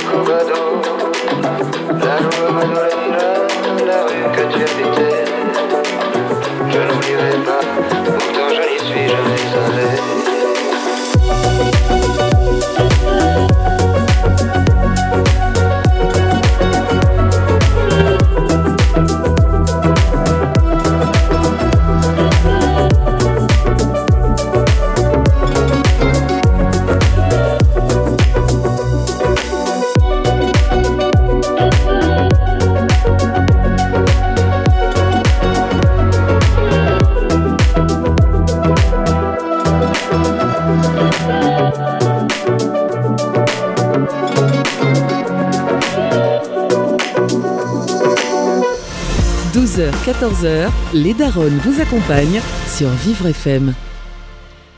On poursuit l'émission avec Daniel, je crois. Oui, bonjour. Bonjour Daniel, bienvenue. Merci. Qu'est-ce qui vous tu te convient Le vouvoiement, le tutoiement? Oh, le tutoiement, euh, très bien, parfait. Donc Daniel, qu'est-ce qui qu'est-ce qui t'amène? Quelle est ta question? Alors, ma question, euh, voilà, c'est un peu de- d'essayer d'avoir euh, vos, vos conseils sur un point, que- quelque chose qui me, je dirais, qui me pourrit un petit peu la vie au quotidien, euh, qui, qui est en fait un sentiment d'insatisfaction que j'ai de manière un petit peu euh, chronique, euh, voilà, et qui touche aussi bien d'ailleurs euh, ma vie personnelle que ma vie professionnelle. Voilà, j'ai le sentiment que à chaque fois que je voilà que je me fixe des objectifs, euh, encore une fois qu'ils soient professionnels ou, ou personnels, et, et que j'obtiens les choses, finalement, euh, je n'en suis jamais euh, satisfaite. Et, et finalement, j'observe que mes, enf- mes enfants me renvoient ça aussi, euh, puisque j'ai deux enfants, euh, de, enfin des adolescents, et une grande une grande fille de 18 ans, et, et finalement, ils, voilà, ils ne cessent de me dire que je ne suis jamais contente. Et euh, j'avoue que j'aimerais un petit peu euh, peut-être euh, trouver les voies pour, euh, pour guérir un petit peu de ça, parce que je me rends compte qu'effectivement, euh, au quotidien, encore une fois, euh, aussi bien dans ma vie personnelle que professionnelle, euh, voilà, c'est ça, ça devient quand même un peu problématique. Voilà. C'est quoi être contente pour toi? Ça se passe comment et ça se passe où dans ton corps? Euh, être contente, euh, bah, je sais pas, c'est ressentir euh, bah, d'abord de la joie, euh, être euh, voilà, ouais, être satisfaite euh, des choses, être joyeuse, être optimiste, voilà, je, je- je me trouve de moins en moins comme ça, quoi. Ok. Quand tu dis de moins en moins, est-ce que tu le dates? Bah, je, je, je trouve que il y, a- il y a eu quand même un, un espèce de, de, de virage aussi euh, avec euh, avec la crise sanitaire. J'avoue que c'est une période qui a été euh, assez anxiogène pour moi, euh, qui a été marquée aussi par une, euh, une rupture dans, en termes professionnels. Et, et voilà. Et depuis ce moment-là, j'ai un peu euh, du mal à, à retrouver mes bases, quoi, je dirais. Et avant, c'était pas le cas. Avant, tu n'avais pas identifié ce que tu, Bah, en fait, ce que tu nommes comme une insatisfaction chronique?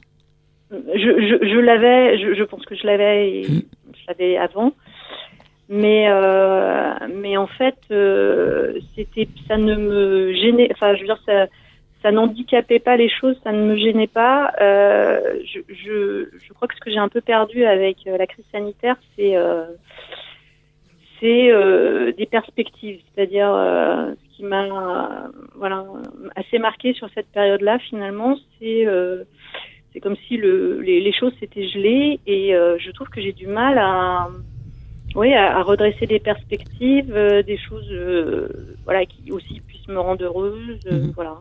J'ai- une question, Daniel. Ouais. Être insatisfaite, ça veut dire en vouloir plus ou ne pas être contente de ce que tu as? Je pense que je suis pas contente de ce que j'ai. D'accord. Ouais. Ok. Donc c'est vraiment, tu ne sais pas célébrer les moments où tu as atteint ton objectif? Voilà, c'est ça. J'ai j'ai toujours l'impression que c'est jamais, euh, c'est jamais complètement ça que je voulais, quoi. Mm. Et dans ce que tu évoques, c'est qu'il y avait plus de perspective. Pardon, Rebecca. Non, vas-y. Excuse-moi. Il y avait plus de perspective à- au moment du Covid. Ça t'a fermé des portes, c'est ça? Bah, j'ai l'impression, ouais, dans ma tête, ça, voilà, j'ai. Encore une fois, je trouve que c'est une période qui, euh, en tout cas pour moi, en tout cas, qui, qui, qui- qui a fait que, euh, voilà, il y a- on n'arrivait plus à se projeter euh, dans l'avenir, dans, dans des choses, et du coup, euh, enfin, je suis d'un naturel anxieux et ça m'a, ça m'a euh, comme un peu gelé, quoi. Ouais, mais parce que, enfin, je me permets du coup un, un partage et, et pour te faire réagir, en fait, c'est un moment où on s'est rendu compte que tout pouvait s'arrêter en une fraction de seconde et que toutes les portes pouvaient effectivement euh, se fermer. Et en même temps, si tu déplaces ton regard, euh, c'est aussi du coup un moment où on s'est rendu compte que tout pouvait se rouvrir et tout pouvait redémarrer. Et puis on a appris plein de choses nouvelles. On a fait des trucs qu'on n'imaginait pas faire. Visiblement, elle n'a pas la même, Ouais, le même vécu. Ouais. Mm. Non. Alors, euh, du Non, coup, bon, pardon, vas-y. Non, non, je, je, euh, ouais, j'ai- ouais, ça, a été une, enfin, vraiment, c'est une période que j'ai extrêmement mal vécue. Mhm. Euh, et, et j'ai pas, ouais, j'ai, du mal à voir les, les portes à ouvrir. personnellement. Ce qu'on entend, c'est qu'effectivement, c'est une période qui a été difficile pour toi. Tu as parlé aussi de rupture professionnelle. Oui, j'ai changé de, ouais, j'ai fait, j'ai fait une sorte de, de, de, de burn-out hein, Mhm. euh, sur cette période-là, parce que en fait, j'avais changé de poste euh, juste au moment où on a été confiné la première Mhm. fois, et du coup, j'ai une, une expérience professionnelle euh, dans ce nouveau poste qui a été euh, à la fois très dur, euh, parce que je n'ai géré que de l'exceptionnel pendant un an et demi, Mhm. voilà, et, et prendre des nouvelles fonctions. dans le contexte qui a été celui voilà du premier confinement et voilà en plus j'avais des fonctions d'encadrement j'avais une équipe d'à peu près une vingtaine de personnes donc, Mhm. voilà donc ça a été euh, ça a été euh, très dur à la fois en termes de volumétrie de travail et de, voilà et j'ai un peu craqué oui Mhm. Et hum, si on revient sur la question de je me fixe des objectifs qui finalement quand ils sont atteints ne me satisfont pas puisque c'était euh, ce par quoi tu commençais, raconte-nous comment tu te fixes tes objectifs pro ou perso. Bah, je me fixe des objectifs, euh, bah, d'abord en fonction des, des- comment dire, des aléas de ma vie euh, pas. Euh, mais j'essaie, enfin, j'ai toujours essayé de me fixer des objectifs, euh, euh, ouais, à atteindre. Alors, euh, voilà, je me suis jamais remis, euh, on va dire, au hasard. Voilà, j'ai toujours essayé de, de me dire, voilà, c'est peut-être, c'est peut-être très féminin d'ailleurs, hein, pardon. Voilà, de se dire, je vais cocher toutes les cases. T'excuses pas. de telle ou telle chose dans sa vie personnelle ou professionnelle, mais Donne-nous un Euh, exemple en perso de, du genre d'objectifs que tu te fixes. euh, bah là par exemple c'est d'essayer euh, d'amener mon fils à, à réaliser une année de troisième euh, voilà qui tienne la route parce que là on va dire que c'est pas très bien parti par exemple donc à partir de là je vais essayer de mettre tout en œuvre pour voilà essayer à la fois de l'aider et donc euh, par des voilà des cours à domicile, euh, par euh, voilà quelqu'un qui voilà qui, éventuellement a à peu près le même parcours que lui, euh, qui, est, qui est un, enfant que je connais qui est un peu plus grand, donc je vais euh, solliciter pour qu'il vienne parler à mon fils, essayer de lui faire comprendre l'importance de cette année de, de troisième. Euh, voilà, je je vais essayer de voilà de de, de ouais de me fixer des objectifs euh, voilà euh, de manière très pratico-pratique on va dire Mhm. Euh, Et, et- et voilà. du coup, Et si j'ai- on j'ai prend souvent cette- l'impression de ne pas être au rendez-vous de, Alors, de ce que je devrais faire quoi ma question, Ouais. c'est quand tu te fixes un objectif, est-ce que tu te fixes les critères d'évaluation qui te diront que oui ou non, tu as atteint cet objectif au moment où tu te fixes l'objectif non Euh, je me donne Ce pas qui pourrait t'aider à à avoir quand même une visibilité claire sur je l'ai atteint, je l'ai je l'ai fait, je l'ai pas fait, tu vois? Ouais ouais peut-être Il y a ça, ouais. il y Et a des, des objectifs qui t'appartiennent. Oui, c'est ça. Alors c'est ça, voilà. C'est ça, En parce fait, que je- l'objectif sur les Ouais. autres, c'est vrai que c'est compliqué. hein. Ben ouais, et il y avait un truc qui, il y avait un truc qui faisait miroir. Alors je vais essayer Mhm. d'être claire, Daniel, mais tu nous as dit j'ai fait un mini burn, enfin je crois que j'ai fait un burn-out. Et là, rebelote, euh, tu nous dis finalement que tu te mets de la contrainte pour atteindre euh, une année satisfaisante pour ton fils. Donc tu vois déjà, on est dans un drôle de billard. C'est-à-dire que c'est ce que vient de dire Delphine aussi. Tu te fixes un objectif pour l'autre. Ça, c'est un peu compliqué pour soi. Tu peux te fixer l'objectif de faire du mieux que tu peux, mais pas qu'il réussisse son année, parce que ça, ça dépend pas de toi. Et, hum, et le, le miroir avec le burn-out, c'est un déséquilibre entre tes niveaux de contrainte et tes niveaux de ressources. Et donc, euh, ce serait intéressant de voir comment, c'est-à-dire que si j'ai trop de contraintes et que j'ai plus assez de ressources, et dans les ressources, tu vas avoir euh, aussi le plaisir, la vie sociale, euh, Mm. je sais pas, Mm. les loisirs, la satisfaction au travail, etc. Et dans Mm. les contraintes, tu vas avoir euh, la complexité, la charge, les exigences. Enfin, bon, il y a plein de choses. Si on va à cet endroit-là, dans ta mécanique à toi de je me fixe des objectifs et je suis pas satisfaite, Mm. C'est comment le niveau de contrainte que tu te mets pour quel niveau de, de plaisir ou de ressources Ouais. Ouais. Oui, non, mais ça, c'est. Je pense qu'effectivement, euh, c'est peut-être ça aussi qu'il faut que, que je travaille parce que là, j'ai l'impression d'avoir perdu le, un peu les plaisirs des choses. Et le, voilà. Ouais, c'est la colonne du plus qui a l'air un peu, un peu vide. C'est ça. Et ça s'entend d'ailleurs. Mm. On entend chez toi qu'il y a un truc. euh, Et euh, il y a eu des moments dans, dans, dans ta vie, je pense que oui, Ouais. où euh, cette colonne du plus était, était plus remplie. Euh, du plus au sens du plaisir ou des Mhm. choses comme ça. Le plus que tu peux y mettre, toi. Il y a des gens qui, voilà, elle est libre cette colonne. Ce Ouais, qui est ouais. positif pour Non, toi non, et de euh, la le- ressource dont parlait Rebecca. Oui, oui, le, le niveau des charges euh, que, que vous évoquiez au moment du burn-out, oui, euh, c'est clair. hein, je- voilà, je- sur cette période-là, il fallait à la fois que je m'occupe de ma mère euh, âgée, Mhm. euh, euh, dont, dont j'ai pas mal la charge, puisque voilà, je suis celle qui est juste à côté, euh, voilà, de mes enfants, Ouais. du, du boulot. Et voilà, au bout d'un moment, j'ai l'impression qu'on on se perd un peu soi-même. C'était pas la On question. se perd de vue soi-même. Oui, en tout cas, dans ce que tu évoques, il y a, il y a beaucoup d'objectifs. Oui. Et c'est Oui. c'est pas des objectifs dans le sens euh, euh, je sais pas je me fixe un objectif je vais perdre 10 kilos qui est un truc qui va m'apporter du plaisir c'est euh, des niveaux d'obligation Mm. c'est plus Oui, sont obligation des devoirs. qu'objectif oui Mm. c'est ça on dirait que ce sont des devoirs Oui, oui, non, ça c'est clair, oui. Oui, oui. Évidemment, vis-à-vis de ma mère, euh, voilà, Mais il y a des devoirs euh, qu'on est. Enfin, je veux dire, il y, a- il y a des niveaux de contraintes parce que effectivement, tu es proche de ta maman, etc., etc. On a des enfants, donc faut les gérer, euh, faut gérer le quotidien. Maintenant, effectivement, ce que ce que t'invites euh, à faire Delphine et Rebecca, c'est à imaginer euh, cette cette colonne du plus dans lequel tu pourrais trouver des éléments de célébration qui, à chaque fois que tu atteins un micro-objectif, te permettent de dire ah oui j'y suis et te dire Mm. bah, je suis fière de moi. euh, tu vois, être un peu indulgente Oui. et te dire euh, c'est cool, euh, je, je l'ai fait quoi. Ouais. Et puis, Oui, oui, ouais, l'indulgence, ouais, c'est Mm. peut-être ça. Et qu'est-ce que ça serait des objectifs pour toi? Ouais. ah pour toi pour Oui, toi pour En toi, fait, les objectifs, des à toi. oui, Pas, te- Oui, pas des objectifs de, de, de, de faire que ton fils réussisse, quel est, est l'objectif qui lui appartient, même si toi tu vas participer à ça. Ce serait quoi Mm. un objectif pour toi, qui, quelque chose qui te, voilà, qui te rendrait heureuse heureuse, joyeuse l'énergie. Mm. Qui- oui l'énergie c'est ça il y a un truc avec l'énergie Oui, oui, oui. Je, j'ai- je, je crois que j'ai. euh, Moi, j'ai- j'ai- Ouais. Ouais. fait un petit exercice qui est un exercice euh, un peu sympa. Pardon, j'ai marché sur la question de Delphine. Pardon Delphine. C'est pas grave. Euh, c'est le journal de Flo. Alors je dis pas ça parce que je m'appelle Flo, mais euh, c'est euh, c'est pendant une semaine Ouais. d'écrire tous les jours, euh, mais pas euh, une demi-page, hein, d'écrire les choses qui t'ont plu, qui t'ont fait du bien, qui t'ont fait sourire, les choses que tu as été obligé de faire et qui sont acceptables, et les choses que tu n'as plus Mm. envie de faire. Et tu fais ça pendant 15 jours, et tu verras qu'il y a des schémas qui se répètent, et tu vois là où tu trouves ton énergie.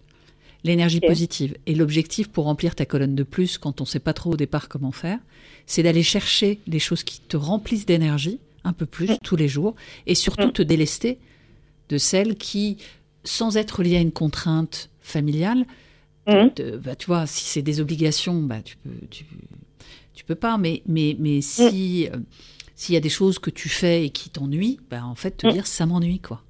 Et, Ouais. et, et l'indulgence, elle vient de là aussi. Elle vient de dire, bah, ça, en fait, non, plus maintenant. Plus envie. ça. Pas Mm. envie. Et puis, après, te fixer des objectifs. Des objectifs pour toi, encore une fois. Ouais. Oui, oui, non, je pense qu'effectivement, j'ai, j'ai dû un peu m'oublier dans, Mm. dans l'affaire là, ces derniers temps. Alors, on revient à la question de Delphine. Du coup, avec, Mm. tu as déjà le, le tips de, de Flo, mais avec la question de Delphine sur euh, qu'est-ce que tu mets dans ta colonne du plus, qu'est-ce qui te fait vibrer, qu'est-ce qui te fait kiffer, qu'est-ce qui te fait plaisir, qu'est-ce qui te fait sourire? Alors, euh, bah, j'aime bien, euh, enfin, quand, quand j'ai le temps, ce qui n'arrive pas souvent, j'aime bien euh, bricoler chez moi. Enfin, j'aime bien peindre des meubles. J'aime bien des choses comme ça. Et en fait, euh, le le fait de faire une activité manuelle, euh, parfois ça peut être aussi la cuisine. Mhm. Faire une activité manuelle, me, je trouve ça plutôt gratifiant en fait. Voilà. Mm, Je- euh, voilà. Je, alors, je parle de bricolage, ce genre de choses, mais en tout cas faire des une- quelque chose qui est manuel, euh, ça me ça me vide pas mal la tête et euh, et voilà, j'y trouve vraiment une, une forme de gratification. D'accord.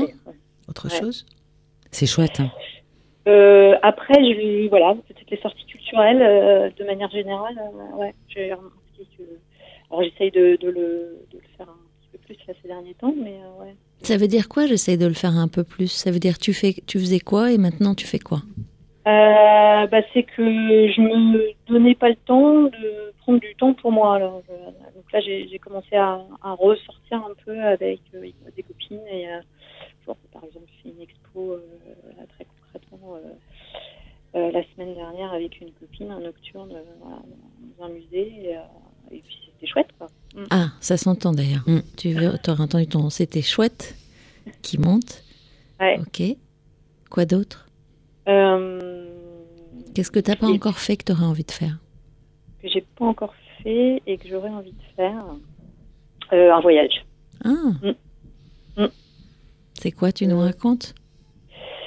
Euh, bah en fait, euh, je, c'est vrai que, voilà, encore une fois, avec tout ça aussi, on, bon, je, je me rends compte qu'on a un peu limité les déplacements avec mes enfants et euh, je sais que voilà, on, on s'était euh, accordé euh, un week-end un peu prolongé. On était allé à Madrid donc avant, avant le confinement et tout ça et ça avait été chouette de- d'avoir un moment partagé avec mes enfants, voilà, en dehors de de métro boulot dodo et voilà donc c'était Voilà un bel voilà, je m'étais dit objectif. qu'on allait que j'avais envie finalement de, de refaire ça c'est-à-dire d'aller faire avec eux des capitales européennes Mhm. Ouais. Et donc quand tu pourrais le programmer Euh, très bonne question Euh, parce que là j'arrive à, à, à faire coïncider les, les, les agendas de, de l'un et de l'autre pas du tout euh, il y a un petit écart d'âge donc il faut arriver à trouver le, la bonne séquence mais Mhm. là j'essaye de voir pour Pâques ouais. Mm. Donc là, ça fait trois objectifs qui sont plutôt chouettes, accessibles Ouais. en même temps. Oui. C'est-à-dire que tu dis pas que demain tu veux avoir des ailes, ressembler à une licorne, enfin. voilà. Donc ça semble être euh, accessible et puis aussi quand tu nous le partages, on sent ton sourire et on, on sent une autre énergie dans la façon dont tu exprimes les choses. Ouais, ouais, Et- ouais. Ouais, et il y a un autre truc qui se clarifie du coup quand on t'entend, finalement. C'est comme si tu devais retravailler ton mindset pour faire la différence entre les devoirs et les objectifs.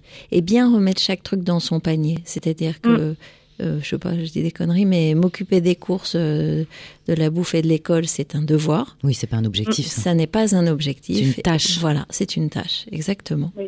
Euh, et d'ailleurs, quand tu dis c'est une tâche, je vois une tâche. Et un objectif individuel. Encore une fois, tu peux Mm. Accompagner ton fils, tu ne peux pas aller à l'école et avoir les notes à sa place. Donc, euh, et t'auras beau faire tout Sinon, ce que moi tu aussi, peux. c'est vrai qu'en tant que parent, et parfois on les porte à bout de bras, mais, mais en ça. vérité, en vérité, euh, voilà, si- s'ils n'ont pas le déclic, ça vient. hein, ça- moi, j'ai deux gars, euh, je sais que ça peut venir un peu tard, mais ça vient. Ouais, oui, alors, on- on- le, le déclic, on me le promet depuis la sixième. Moi, c'est arrivé en BTS, première année de BTS. Ça peut te rassurer. D'accord. Bah, t'es pas sorti, hein, Daniel. Tu nous as dit qu'il était en ça, troisième. ça m'ouvre des perspectives aussi. Bah, ça peut arriver, ça peut arriver.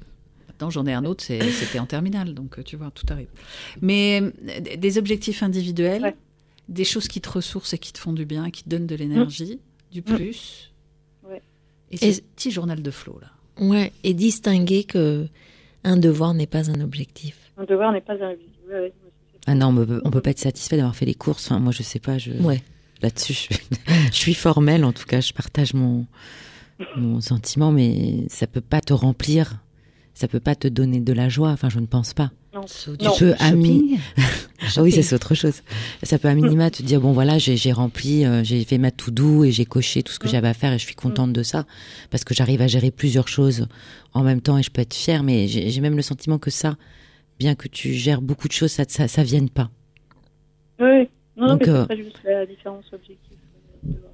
Donc les tâches, elles te, te prennent de l'énergie. Là, euh, là, ta colonne de des choses positives et de tes objectifs personnels, elle est en train de se remplir. Qu'est-ce que tu pourrais mettre encore comme euh, autre objectif ou? Envie, ouais. Oui, envie, d'ailleurs, tu, pourrais- tu vois, même en sémantique, Ouais, tu peut pourrais dégager désirs, des ce petits mot trucs d'objectif. chouettes, Ouais. ouais. Parce que objectif, ça fait un peu boulot, quoi. Oui, ça fait un peu boulot, oui, c'est pas faux. Et je suis un peu workaholic, je crois. Ouais. C'est, euh, Bah, Tu vas être envié. justement, le télétravail a, alcoolique. a pas, a pas aidé là-dessus. euh. Non. C'est que le, la- la- le partage entre vie personnelle et vie Ouais. professionnelle a été aussi. euh, il y a des choses qui se sont un peu euh, Entremêlées. poreuses cette période-là. Quoi. Mais cette période est révolue. Mais ouais, c'est ce que j'allais te dire. En fait, euh, Ouais. Daniel, euh, Mm. il y a peut-être aussi un rituel ou quelque chose, en tout cas à poser. Peut-être, peut-être dans, dans la foulée de ce que disait Flo sur le fait d'écrire, tu as peut-être quelque chose à faire symboliquement pour laisser ce qui était à la période du confinement au confinement, euh, ce qui a eu entre et ce qui est maintenant en fait. Mm. Euh, clarifier un peu, euh, déporosifier, je ne sais pas si ça se dit, mais enfin en tout cas enlever la... Étanchéiser. euh, Voilà, ah super. tu vois, on a aussi notre produit Ouais, pour ouais. les collèges. C'est ça. Bah, en même temps, j'essaye hein, parce que j'ai j'ai rechangé de boulot, donc euh, voilà, pour me dire que euh, bah, d'abord avoir une équipe plus restreinte, etc. Et puis voilà, puis carrément changer de- de- de- d'employeur, donc euh, donc Un je m'y attelle départ. en tout cas. Ouais, c'est ça. Un nouveau Et, départ. euh, Mhm. Ouais. Eh ben, prends conscience et dessine ta nouvelle ligne de départ, presque, Mm. euh, et visualise-le en fait. Il y a un truc Oui. de. Non, non, mais je retiens déjà le, ce que vous disiez sur la différence entre objectif et, et devoir qui est, qui est très, très juste. Et la Et connecter, sur, euh, on a commencé sur le corps avec Rebecca, la Mm. connecter à tous tes, tous tes projets, Mm. euh, quand tu les regardes ou quand tu y penses, comment tu te sens? Par rapport à mes projets euh, De voyage, par exemple. Le Ouais. voyage, le, le, euh, le fait Bah, de ça, ça repeindre des meubles, le bricolage, des sorties euh, culturelles avec des amis. Comment tu te Ouais. ressens quand tu évoques ça? Comment tu te sens? Bah, je me sens plus légère, quoi. Je Mm. me sens, euh, voilà, je, je me sens préservée. Je voilà, le, Préservée. Oui, Donc tu as, donc tu as ton truc, Daniel? Oui. C'est, tu sais où tu dois regarder pour voir le soleil. oui, oui, oui. Mm. Ouais. Mais je, ouais. Est-ce que ça, ce serait un moyen de guérir? Parce que tu as parlé de guérir en- au tout début de, de ton témoignage. Oui. Euh, oui, je, je pense que, voilà, encore une fois, hein, je dois avoir des fondamentaux euh, posés euh, toute petite hein, sur ces questions de- que j'évoquais au, au début de la conversation. Mais, euh, mais Sur la joie, tu veux dire. Ou l'insatisfaction Sur la joie, l'insatisfaction oui. Mm, mm. Il y a quelque chose pour toi qui apparaît quand tu parles de ça, tu parles de- du moment où tu étais petite. Qu'est-ce qui te vient quand tu évoques ce- ça? Euh, Qu'est-ce qui me vient, ma mère? Mhm. Mm. Et l'insatisfaction, c'est la sienne ou c'est la tienne? Euh, C'est la sienne. D'accord. Eh ben, laisse-la dehors. Laisse-la. Laisse-la, ferme la porte. C'est Flo qui te chuchote de lui rendre ce qui est à elle et de récupérer ce qui est à toi. Ouais, ouais. Et, euh, ouais, ouais, tout à fait. Ouais, C'est très juste. Je viens de connecter que d'ailleurs c'est ta mère, celle-là même dont tu viens de nous dire que tu t'occupais. Alors, euh, Oui. Bah voilà, tu l'as rendu là. hein. Euh, chacun son périmètre. Oui, oui, oui, c'est vrai. Et intéressant pour moi, mais c'est vraiment une question. euh, Qu'est-ce qui a fait que pendant le Covid, au-delà de, de la nouvelle fonction, euh, et ça, ça a dû être très difficile dans ce contexte-là, euh, ça, ça, tu te sois reconnecté à ça? À cette insatisfaction ancienne qui n'est pas la tienne? Euh, bah parce que euh, c'est c'est aussi ce que m'ont renvoyé euh, à ce moment-là mon mari, mes enfants, en me disant bah voilà, t'es parti de ton boulot, t'as pris ce, ce travail-là et en fait t'es jamais contente, euh, t'es jamais euh, T'as pas le droit de te plaindre. voilà, t'es jamais contente de nous, t'es jamais contente du boulot. Mais c'est peut-être, mais c'est peut-être une réalité. Hein. Peut-être que tu n'exprimes pas et parce que c'est parce que tu vis. Ouais, ouais, enfin en tout cas ce qui est sûr c'est que sur cette période-là, ouais, je doute pas. Oui, après, c'est vrai, si, si tu n'es pas satisfaite, tu vas pas te lever le matin et mettre un masque de la satisfaction si c'est pas le cas. Voilà. Parce qu'à un moment donné, euh, c'est peut-être la réalité et ça te permet ce feedback qu'il te renvoie ou ce ce miroir bah, de te dire oui, c'est vrai que je suis pas forcément satisfaite et de t'interroger justement. Ouais, ouais. Ouais, ouais. Non, non, mais c'est vrai que la, bon, la connexion euh, avec ma mère pas faute, non plus. Bon, ok. Eh Voilà. ben, Merci Daniel. Je ne sais pas si pour toi c'est ok, si tu as des pistes du coup pour avancer. Oui, oui, je, bah, moi, je, encore une fois, hein, je, retiens, euh, je retiens de notre échange euh, cette différence entre objectif et devoir que puis finalement, j'ai tendance à largement confondre. Ouais, Mhm. On a dit même que pense. tu pourrais rappeler euh, objectif envie plutôt qu'objectif. Oui, que oui, et en Mhm. plus euh, le- la, la, la question de la terminologie, oui.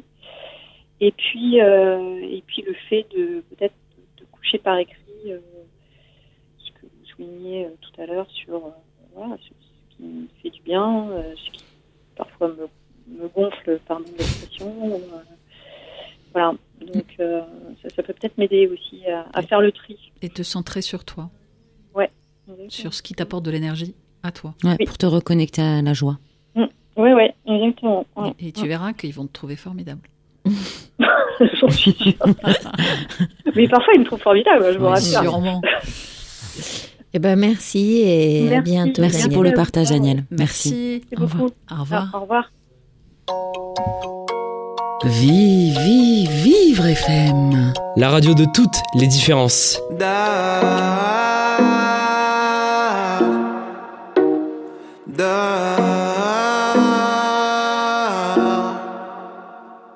Si le monsieur dort dehors, c'est qu'il aime le bruit des voitures. S'il s'amuse à faire le mort, c'est qu'il joue avec les statues. Et si un jour il a disparu, c'est qu'il est devenu millionnaire. C'est qu'il est sûrement sur une île avec un palmier dans sa bière. Tout va bien, tout va bien. Petit, tout va bien, tout va bien.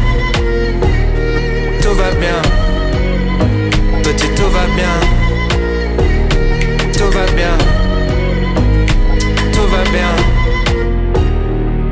Si la voisine crie très fort, c'est qu'elle a pas bien entendu. Si elle a du bleu sur le corps, c'est qu'elle a joué dans la peinture.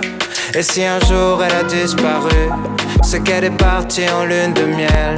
En attendant les jours de pluie, elle met ses lunettes de soleil. Tout va bien, va bien.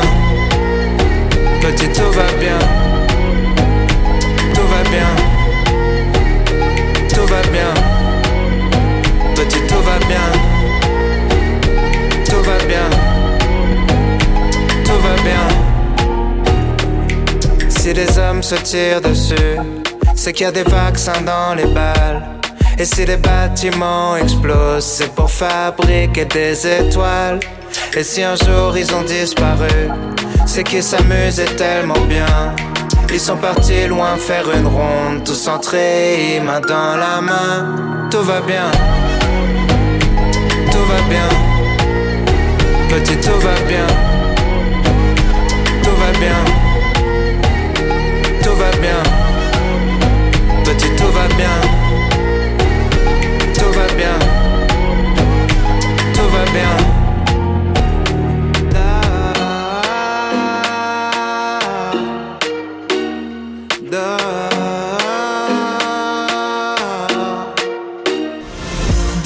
14h, les Daronnes vous accompagnent sur Vivre FM.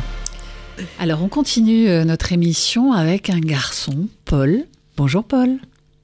Bonjour. Merci, euh, bienvenue chez les Daronnes. Alors, qu'est-ce, euh, je ne sais pas si on peut te tutoyer. On a l'habitude Oui, de sûr. tutoyer. Oui, ça Vous pose pas de problème. Je, je te remercie. Euh, donc, qu'est-ce qui t'amène aujourd'hui, Paul? Bah écoutez, euh, moi c'est plutôt une question professionnelle que, que j'ai aujourd'hui. Euh, donc pour me présenter un petit peu rapidement, j'ai fait une école de, de commerce parce que j'avais la, la volonté euh, d'entreprendre et de créer mon entreprise et c'est toujours euh, un souhait que, que j'ai à terme, mais euh, j'ai pas pu profiter à temps de, de l'incubateur de l'école. Mhm. Donc je suis rentré euh, dans le privé euh, en CDI il y a maintenant quatre ans.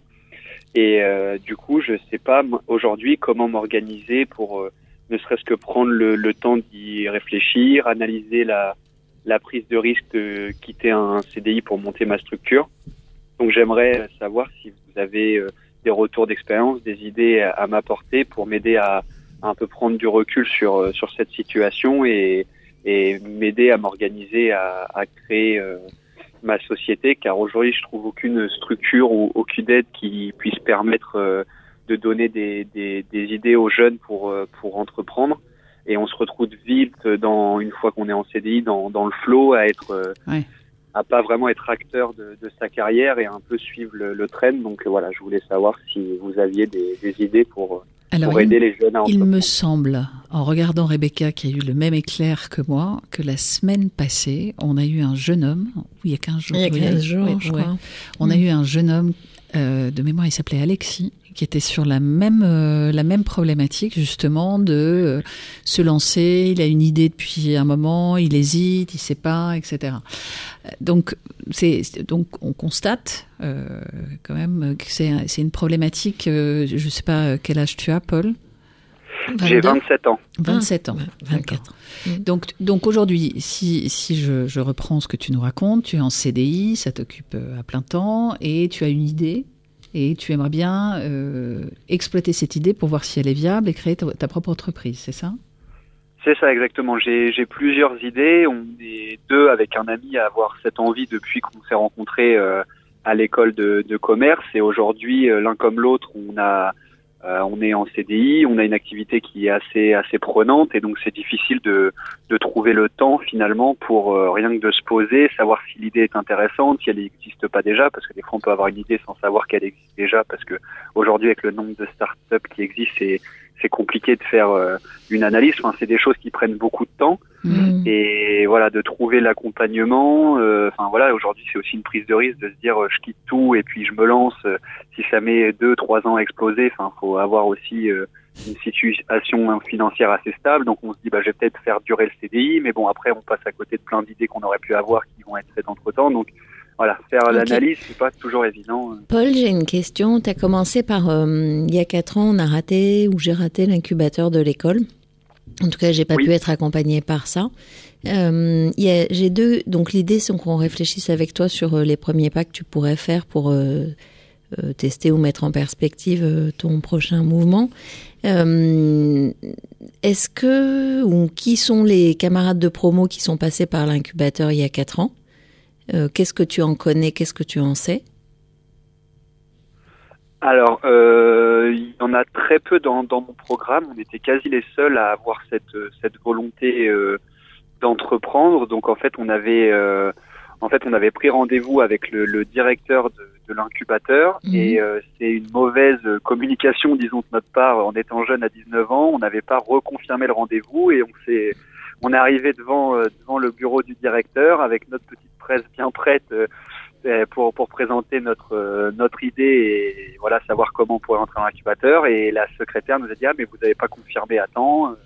Nous on pensait que vous alliez pas venir, donc en fait ça s'est annulé. Puis après on est parti à l'étranger, tout s'est enchaîné. Et, en fait c'est un peu un acte manqué qui a fait qu'on a raté l'incubateur de de l'école. Et aujourd'hui euh, j'ai peu d'exemples de de personnes qui ont entrepris, à part mon grand frère qui avait monté sa, sa structure. Mais bon, voilà, ça avait été aussi euh, compliqué pour lui. Donc, euh, ils avaient réussi à monter la société. Mais voilà, pour être indépendant financièrement, c'est des choses qui prennent euh, du temps. Donc voilà, c'est aussi risqué. Mais en même temps, je sais que j'ai pas la volonté d'être salarié toute ma vie. Mais voilà, trouver la, Ouais, c'est ce que j'entends, Paul. J'entends euh, une envie d'entreprendre avant l'idée, en fait.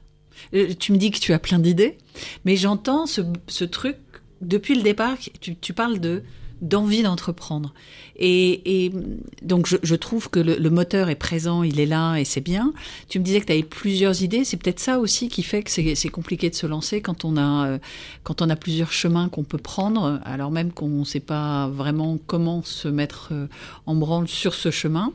Moi, je, je, je, je continuerai sur l'idée de Rebecca, sur l'idée de l'incubateur de l'école. Si tu, tu peux plus passer parce que tu es ancien, ancien élève, mais plus peut-être que tu Et encore, peux les ouais. solliciter. C'était une question, ouais. Est-ce que tu peux encore aller les voir? Euh, je ne pense pas, car normalement, faut être au sein de l'école. Après, peut-être qu'ils font des exceptions, mais euh, Non, mais en tant qu'alumni, tu dois avoir des structures. euh, si tu es ancien élève et que tu adhères à l'association de cette école, tu devrais avoir accès à ce type de service. Et tu peux peut-être même imaginer être créatif et imaginer de faire un échange, euh, pas de marchandises, mais quelque chose qui, ce serait la possibilité peut-être de venir témoigner, raconter ce qui s'est passé pour toi depuis l'école, pour les nouveaux élèves ou au moment des recrutements des élèves pour cette école, et en échange d'avoir euh, le rendez-vous que tu n'as pas eu euh, euh, à la sortie de l'école. D'accord, ouais, c'est vrai que c'est pas forcément quelque chose auquel j'avais pensé. Il y a, il y a- il y a plein de structures hein, qui existent hein, quand même pour accompagner les jeunes euh, actifs. euh, Aujourd'hui, euh, tu peux aller à la BPI. Ouais. Euh, Il y a une, une journée nationale, ou même plusieurs, je crois, hein, de la BPI avec plein d'ateliers et euh, des cartes de visite à prendre à tour de bras. Il y a des incubateurs qui Tu existent. connais la BPI Oui, oui, je, je, je connais, ouais. Je connais la Donc moi, naturellement, j'irai j'irai vers ces gens-là. Et euh, est-ce que tu, parce que tu as dit que tu travailles dans le privé, euh, Oui. euh, c'est- est-ce que ça veut dire que c'est une grosse entreprise? Oui, j'ai changé euh, au mois de septembre. Là, et là, c'est un groupe international de 160 000 employés. D'accord. c'est, intéressant, mais voilà, moi, j'ai, j'aimerais à terme. Enfin, là, je, je me plais dans, dans ce que je fais, donc c'est aussi pour ça que c'est difficile de, de prendre le temps parce que je, je, Ouais. je suis un peu perdu dans dans cette prise de décision et comme Et- je disais euh, au, au- pardon, oui. Non, non, excuse-moi, mais du coup, je ne sais pas si c'est le fil que Flo voulait poser, mais dans une grosse boîte, tu as des. des de- de l'intrapreneuriat. C'est de. L'entrepreneuriat, c'est au service de l'entreprise Voilà. et tu as, Oui. des trucs d'entrepreneurship Voilà, donc à voir. qui peuvent t'aider justement à t'incuber au sein de l'entreprise si ton idée peut avoir du sens. Tu Si- fais la différence, pardon, entre, entre euh, Alors. Non, je parle pour Ah, euh, Paul. pardon. Paul, tu fais la différence entre intrapreneuriat et entrepe- entrepreneurship? Enfin. Euh, oui, enfin dans le sens euh, quand on le fait au sein de l'entreprise, c'est une idée qui pourrait permettre euh, de développer un des secteurs d'activité ou un nouveau secteur d'activité pour l'entreprise. T'as Alors, les deux. T'as des entreprises aussi qui mettent à disposition euh, les compétences, euh, par exemple marketing, business de certaines de leurs business units, au service de Mhm. jeunes qui veulent développer des projets à côté. Euh, ça arrive de plus en plus hein, maintenant.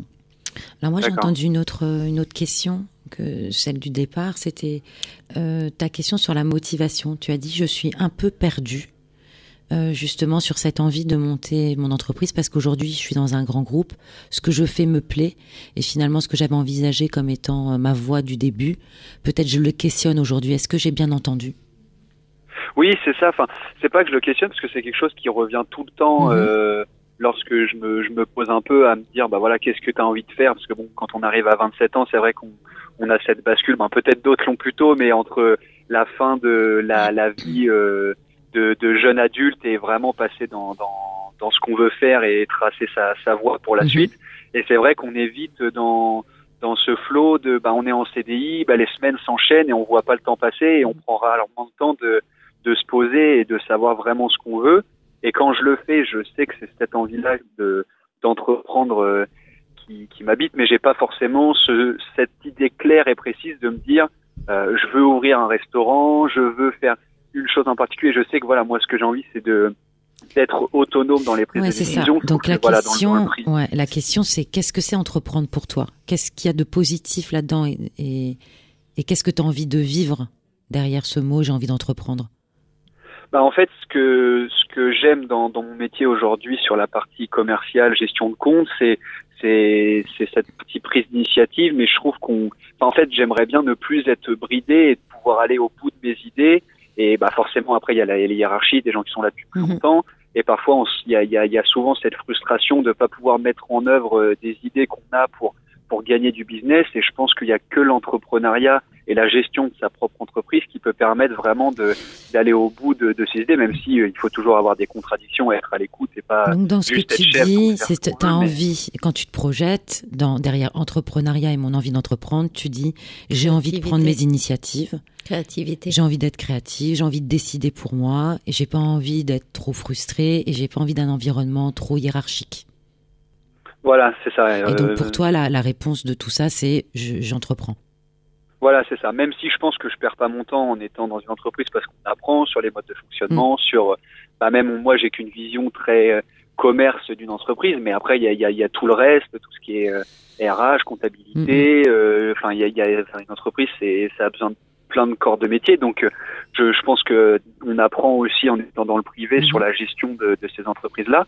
Mais voilà, c'est savoir euh, quand faire ce pas vers euh, vers l'entrepreneuriat, comment s'y prendre et euh, et voilà comment gérer le, le risque de quitter euh, bah, un travail où on a quand même une stabilité, euh, une assurance de, de revenus Ouais, et vers là, ce que j'entends aussi dans ton besoin, donc tu as, identifié tes premiers besoins, donc l'initiative, la hiérarchie un peu légère, on va dire, euh, le fait d'être autonome, tu l'as bien dit, et, et après le besoin, c'est quand même un besoin d'être rassuré. Oui, voilà, enfin voilà, d'avoir, euh, de pouvoir échanger aussi avec des gens qui qui l'ont fait, qui ont réussi, comment ils s'y Ah sont bah pris. euh, Euh, voilà, Paul, c'était une question. Euh, qui tu es allé rencontrer, qui a fait, à qui tu pourrais poser des questions, hormis ton frère, parce qu'il y a probablement, enfin tu peux aussi ton frère, mais voilà, Ouais. élargir le cercle. Qu'est-ce que tu as hum, déjà mis en œuvre ou qu'est-ce que tu pourrais mettre en œuvre pour rencontrer des gens qui ont fait ce que tu t'apprêtes à faire ou ce que tu envisages de faire? Comme vous disiez, se servir du, réseau euh, d'alumni euh, des écoles, c'est un grand vivier. Donc après, il faut prendre le temps aussi de la, recherche, de trouver ceux qui ont entrepris parmi parmi les personnes. Euh, Regarder aussi sur LinkedIn des startups qui ont pu me donner aussi cette envie d'entreprendre, d'essayer de contacter les personnes qui les ont créées pour voilà savoir comment ils s'y sont pris. Mhm. Et puis bah aller aussi à cette journée euh, porte ouverte de, de la BPI pour rencontrer des, des personnes euh, parce que il doit certainement aussi y avoir des, des, des incubateurs disons indépendants qui sont pas liés à des écoles qui peuvent permettre aussi d'accueillir Oui, ces je me souviens du NUMA, mais je sais plus si ça a changé dedans. Il me semble que ça a changé dedans, le NUMA. Mais c'est pareil, enfin, de, de- dans le sentier, il y a plein d'incubateurs. euh, il y a des incubateurs d'entreprises. Je sais qu'Orange en a un, Microsoft en a un. Enfin, bon, après, tu peux aller te renseigner, il faut aller te toquer aux portes. Les gens aiment les audacieux, donc euh, dans, dans, ce domaine-là, tu peux, tu peux rencontrer des. Moi, j'ai une autre question. Et, si on faisait l'hypothèse que dans l'entreprise dans laquelle tu es, par exemple, tu nous donnais l'exemple du commercial, tu as eu des idées et tu n'arrives pas à les pousser, etc. Est-ce que tu les as vraiment posées? Oui, enfin après là c'est c'est enfin c'est plutôt dans l'ancien pour le coup parce que là j'ai démarré en septembre donc euh, c'est vrai que pour l'instant je- j'essaye d'apprendre et de comprendre la, la structure de, de l'entreprise. C'est un gros groupe international euh, avec une identité plutôt plutôt japonaise donc c'est encore une autre façon de travailler. Donc pour l'instant je suis encore en en apprentissage, mais c'est vrai que dans mon ancienne en- entreprise, euh, quand euh, on avait des, des, des, des points de blocage avec euh, avec les achats ou autres, j'avais parfois des idées que je soumettais qui n'étaient pas acceptées et je trouvais ça voilà j'avais j'avais pas peur de soumettre Ouais. j'avais pas peur de donner mon, mon point de vue. Mais c'était pas forcément euh, le bon interlocuteur, visiblement. Ou c'était voilà pas forcément le bon interlocuteur ou euh, ou la personne euh, il y a aussi parfois ce côté bon euh, c'est pas le petit jeune qui va nous apprendre le, boulot donc euh, bon c'est moi je fais ça depuis 40 ans donc je décide quoi. C'est un peu ça parfois. Mais c'était plutôt dans, dans l'ancienne entreprise que la nouvelle où pour le coup j'ai pas encore été confronté à ça. Mais je enfin je pense que c'est un peu toujours pareil euh, voilà c'est la, la voie d'un jeune dans une entreprise dans un grand groupe c'est aussi compliqué de trouver Alors, sa place ouais, euh, Il y a un ouais. outil qui, qui est sympa aussi quand on arrive dans une entreprise, s'appelle le rapport d'étonnement. Alors, c'est pas forcément processé euh, par toutes les entreprises, mais c'est aussi un moyen de faire passer quelques idées. En disant, bah voilà, euh, ça fait six mois que je suis chez vous, euh, j'ai constaté que vos process étaient comme ça, comme ça, moi ça me va bien, je trouve ça formidable, merci pour l'onboarding, gna gna gna gna gna. Et puis. euh, un- Évite hein, le gna gna gna gna gna si tu veux. Et et t'as as, la possibilité de glisser deux trois idées d'optimisation de process ou des idées créatives. C'est-à-dire que dans l'entreprise, moi, si j'avais dû me cantonner au métier qu'on m'avait donné, je me serais tiré une balle, quoi. C'est intéressant, Ouais, qu'on dit toujours que le métier, c'est aussi le- ce, ce que tu fais de ton poste, quoi. Et donc, il y a un moment, tu as besoin d'apprendre, évidemment, euh, parce qu'il y a des process, il y a des façons de faire, etc. Puis, il y a un moment, tu peux aller vers quelque chose d'un petit peu plus créatif que tu fais au départ un peu en plus. Et puis, euh, ce en plus, ça peut devenir quelque chose qui te, qui te rend vivant dans l'entreprise autrement. C'est-à-dire que l'entreprise, c'est pas forcément un endroit où on peut pas créer. Enfin, j'ai entendu ton besoin d'autonomie, de liberté. Mm. Oui, il y a de la hiérarchie, oui, mais c'est quand même aujourd'hui en plus, on écoute vachement les jeunes parce qu'il y a tout ce besoin de quête de sens, de éviter le- le- la grande démission, le quiet quitting, machin, tout ça. Tu Moi, sens, elle est un peu blasée quand elle dit ça. non, non, non, mais c'est vrai. c'est vrai. Donc, je, je, je me dis qu'il y a, il y a, il y a, il y a si, si cet espace est un espace dans lequel tu te réalises aujourd'hui, c'est pas un espace où forcément il y aura pas de créativité ou de possibilité. Et moi, je vais rebondir euh, à côté de ce que dit Flo. J'aurais envie quand même de te dire, va te frotter un peu avec ton idée. Attention. Non, avec ton idée. C'est-à-dire que tu vas aller rencontrer des start-upers ou des gens qui ont entrepris. Prends, puisque tu as dit que tu envisages de le faire avec un de tes amis, prends une après-midi, euh, deux pages. C'est quoi notre idée Elle a quel sens Qu'est-ce qu'on veut en faire On aura réussi si on, euh, si on a fait quoi et de quoi on a besoin. Et que tu sois en capacité, du coup, quand tu vas aller questionner les uns et les autres, de pouvoir aller au-delà de Non, non, non, mais. Pardon, elle, il y a Flo qui me parlait, qui montrait un truc et je suis idiote. Tu sais, j'ai fait un peu comme les Belges là. euh, Enfin, tu demandes l'heure et tu renverses ton cornet de frites, c'est ça. Elle m'a parlé, j'ai regardé Lalo, elle me parlait. Euh, non, en fait, que tu sois en capacité d'être dans l'échange avec les gens que tu vas aller voir. C'est-à-dire que tu vas voir un start-upper, tu dis bon, tu t'es lancé il y a trois ans, comment, enfin un start-upper ou, ou pas d'ailleurs, mais tu t'es lancé il y a trois ans, comment ça se passe? C'est quoi les trucs les plus compliqués? Ta plus grande surprise, ta plus grande réussite? Enfin bon, on peut travailler les questions ensemble si tu as besoin. Euh, mais que toi derrière, tu sois en capacité de dire, ben nous, en fait, notre projet. Et en plus, quand tu l'auras posé, ton projet, ça te permettra aussi peut-être d'aller voir des gens qui sont dans le même, euh, dans le même environnement ou dans le même euh, euh, secteur et d'apprendre des choses et de voir en fait et de pas vouloir être sur euh, l'aboutissement de ton entreprise avant de l'avoir créée et avant de l'avoir imaginée. Et Mm. donc euh, voilà, euh, euh, fixe les contours de ce que tu veux ou de ce que tu Oui. voudrais. Euh, et même si c'est très imparfait, et même si c'est pas abouti, et même si tu n'y as pas passé six mois, et même si tu n'as pas fait ton business model, peu importe, euh, pour pouvoir mettre quelque chose dans l'échange avec qui, avec les gens avec lesquels que tu vas. Il faut que ce soit concret parce que sinon, Voilà. euh, c'est, enfin, pour, euh, pour pour forcer le respect de, de, de, de ton interlocuteur, il faut aussi lui montrer que quelque part tu as une idée, que tu as envie de la mettre en œuvre, etc. Et que c'est pas simplement le désir d'en- d'entreprendre. Donc, euh, non, non, Oui, c'est. euh, oui, vas-y. Donner de, du concret, nourrir en fait ton désir d'entreprendre. Ouais, je- D'une réalité. ouais. C'est prendre le temps de, de, de préparer, disons, le, Voilà. le dossier et, et Et même pas le dossier, euh, mais voilà. tu vois, tu dis j'ai pas le temps. Moi, je sais pas bien ce que ça veut dire. Si c'est vraiment Ouais. quelque chose qui te tient à cœur. Je suis d'accord. Mais là, il a d'ailleurs dit prendre le temps, comme si c'était un truc euh, hyper contraignant. Ouais, ouais, non, non, c'est vrai, mais c'est ça, ça revient à ce que je disais tout à l'heure. On est on est vite dans une routine et euh, on Mais va se dire on ça une Oui, journée, c'est puis ça, après le on on. prend, euh, C'est qui on Enfin, je, c'est vrai. je, je, je. Moi, c'est- je Non, non, te mais, donne encore euh, un truc que, de, que je faisais quand j'avais envie de développer des choses en dehors du boulot qu'on me demandait. Je prenais des rendez-vous avec moi-même la journée. Je bloquais des rendez-vous avec un nom euh, improbable, euh, histoire qu'on me foute la paix, et que ce temps-là, c'était un temps où je réfléchissais à ce que je voulais faire. Alors, faut pas le faire tout le temps, mais ça te permet de prendre le temps. Ah ouais, non, c'est vrai, ouais. Ça serait quoi le nom avec qui tu vas bloquer un rendez-vous? Daron.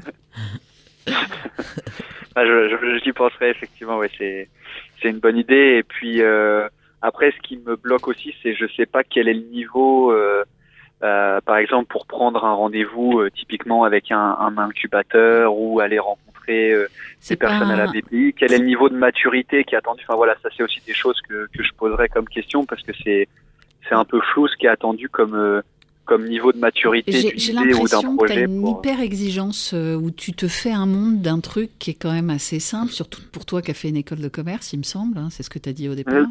Euh, donc, Ouais. On t'apprend quand même à, à- à poser une idée, à la marketer, à aller voir si tu as une cible, euh, éventuellement faire une étude de, de marché. Enfin, tous ces éléments-là, tu l'as appris.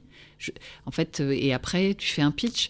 Donc, euh, si déjà tu connais les étapes et puis tu achètes n'importe quel bouquin sur euh, comment on fait un business plan, tu, tu as toutes ces étapes-là assez simples sur c'est quoi ma cible, c'est quoi mon marché, c'est quoi mes concurrents.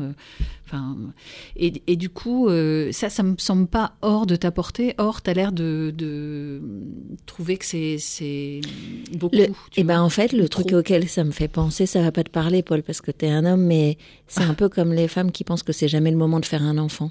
Il y a un peu un truc comme ça où chaque fois qu'on envisage, tu dis oui, mais alors j'ai pas le temps. Oui, mais alors si je suis pas mûre. Oui, mais alors. Et en fait, c'est pas grave. Peut-être que tu vas creuser un truc et que tu vas dire que finalement c'est pas ça que tu veux. Et puis, je voulais te dire autre chose. Tout à l'heure, t'as dit, euh, on arrive euh, dans la vie de jeune adu- adulte, c'est le moment où on va choisir sa voie, etc.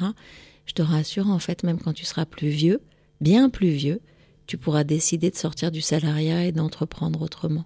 Tu n'as pas d'injonction temporelle en fait. Si la Ouais. vie que tu as là te plaît, qu'elle te voilà, que pour le moment elle te fait grandir, qu'elle te permet d'apprendre des choses, de développer ton réseau, de c'est ok. Peut-être que tu te lanceras dans 3 ans, 5 ans, 10 ans.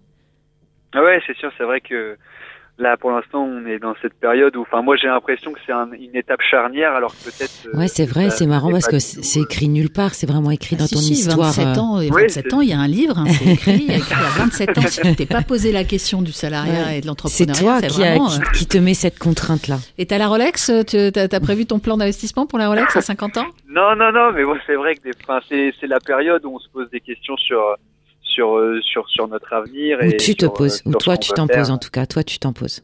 Oui, oui, enfin, moi, je m'en pose sur ce que Mmh, j'ai envie de faire, et puis, euh, et c'est vrai que, bah, je me dis, c'est euh, une idée que j'avais, que j'avais toujours eue, qui revient toujours euh, en tête, et puis, bah, Explore là. que j'ai et j'ai toujours cette tendance à, à procrastiner et à laisser aller comme ça va et puis je me je sens que je suis pas pleinement euh, je me sens enfin je sens pas que c'est un aboutissement là où là où j'en suis mais bon Parce que après, c'est euh, pas le moment. on pas obligé euh, voilà c'est peut-être pas le moment C'est pas le moment et ça viendra, savoir. ça viendra si tu, tu, tu te tu te tiens à cette idée, si tu sens qu'elle euh, elle grandit en toi, ça sera comme une évidence à un moment donné et tu trouveras le temps.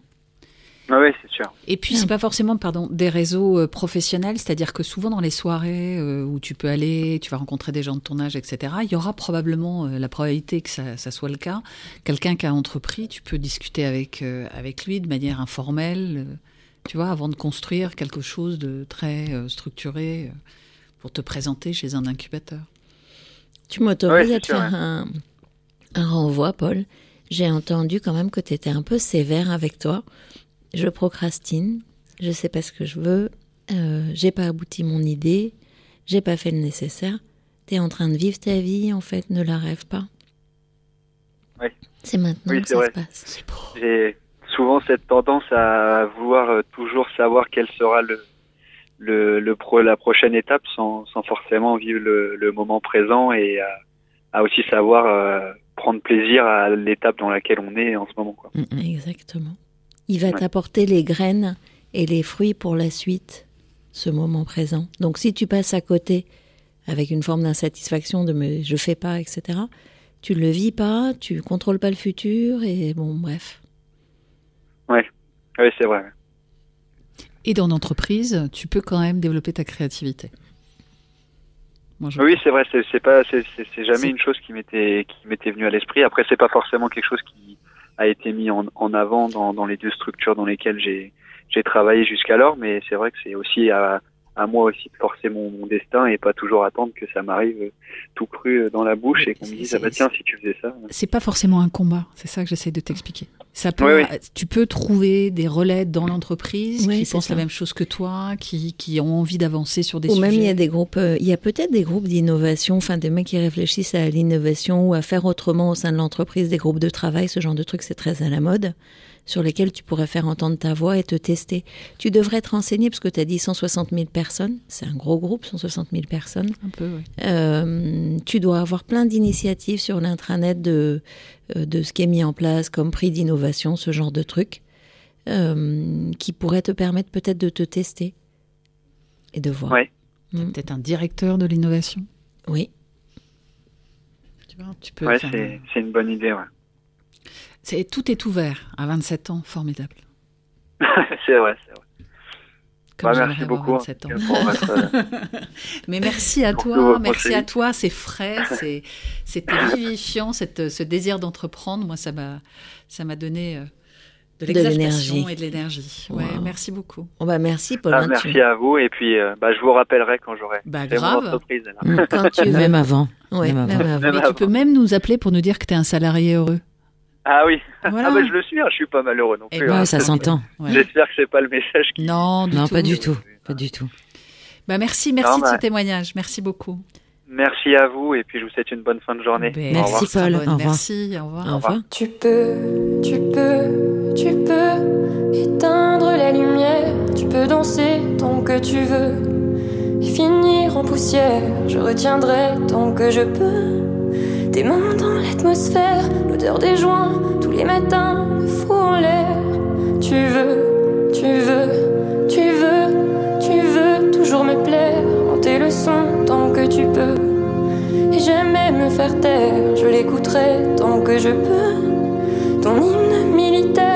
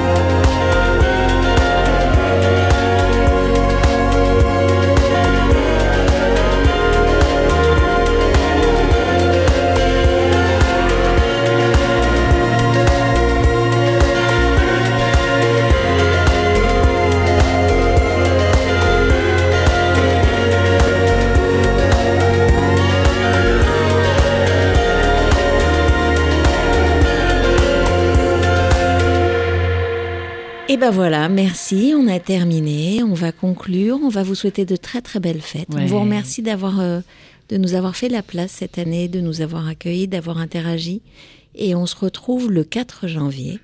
On aura l'occasion de se souhaiter plein de bonnes choses pour la nouvelle année, d'établir nos vœux, etc. On peut déjà se souhaiter des super fêtes. Voilà. Alors, merci Delphine.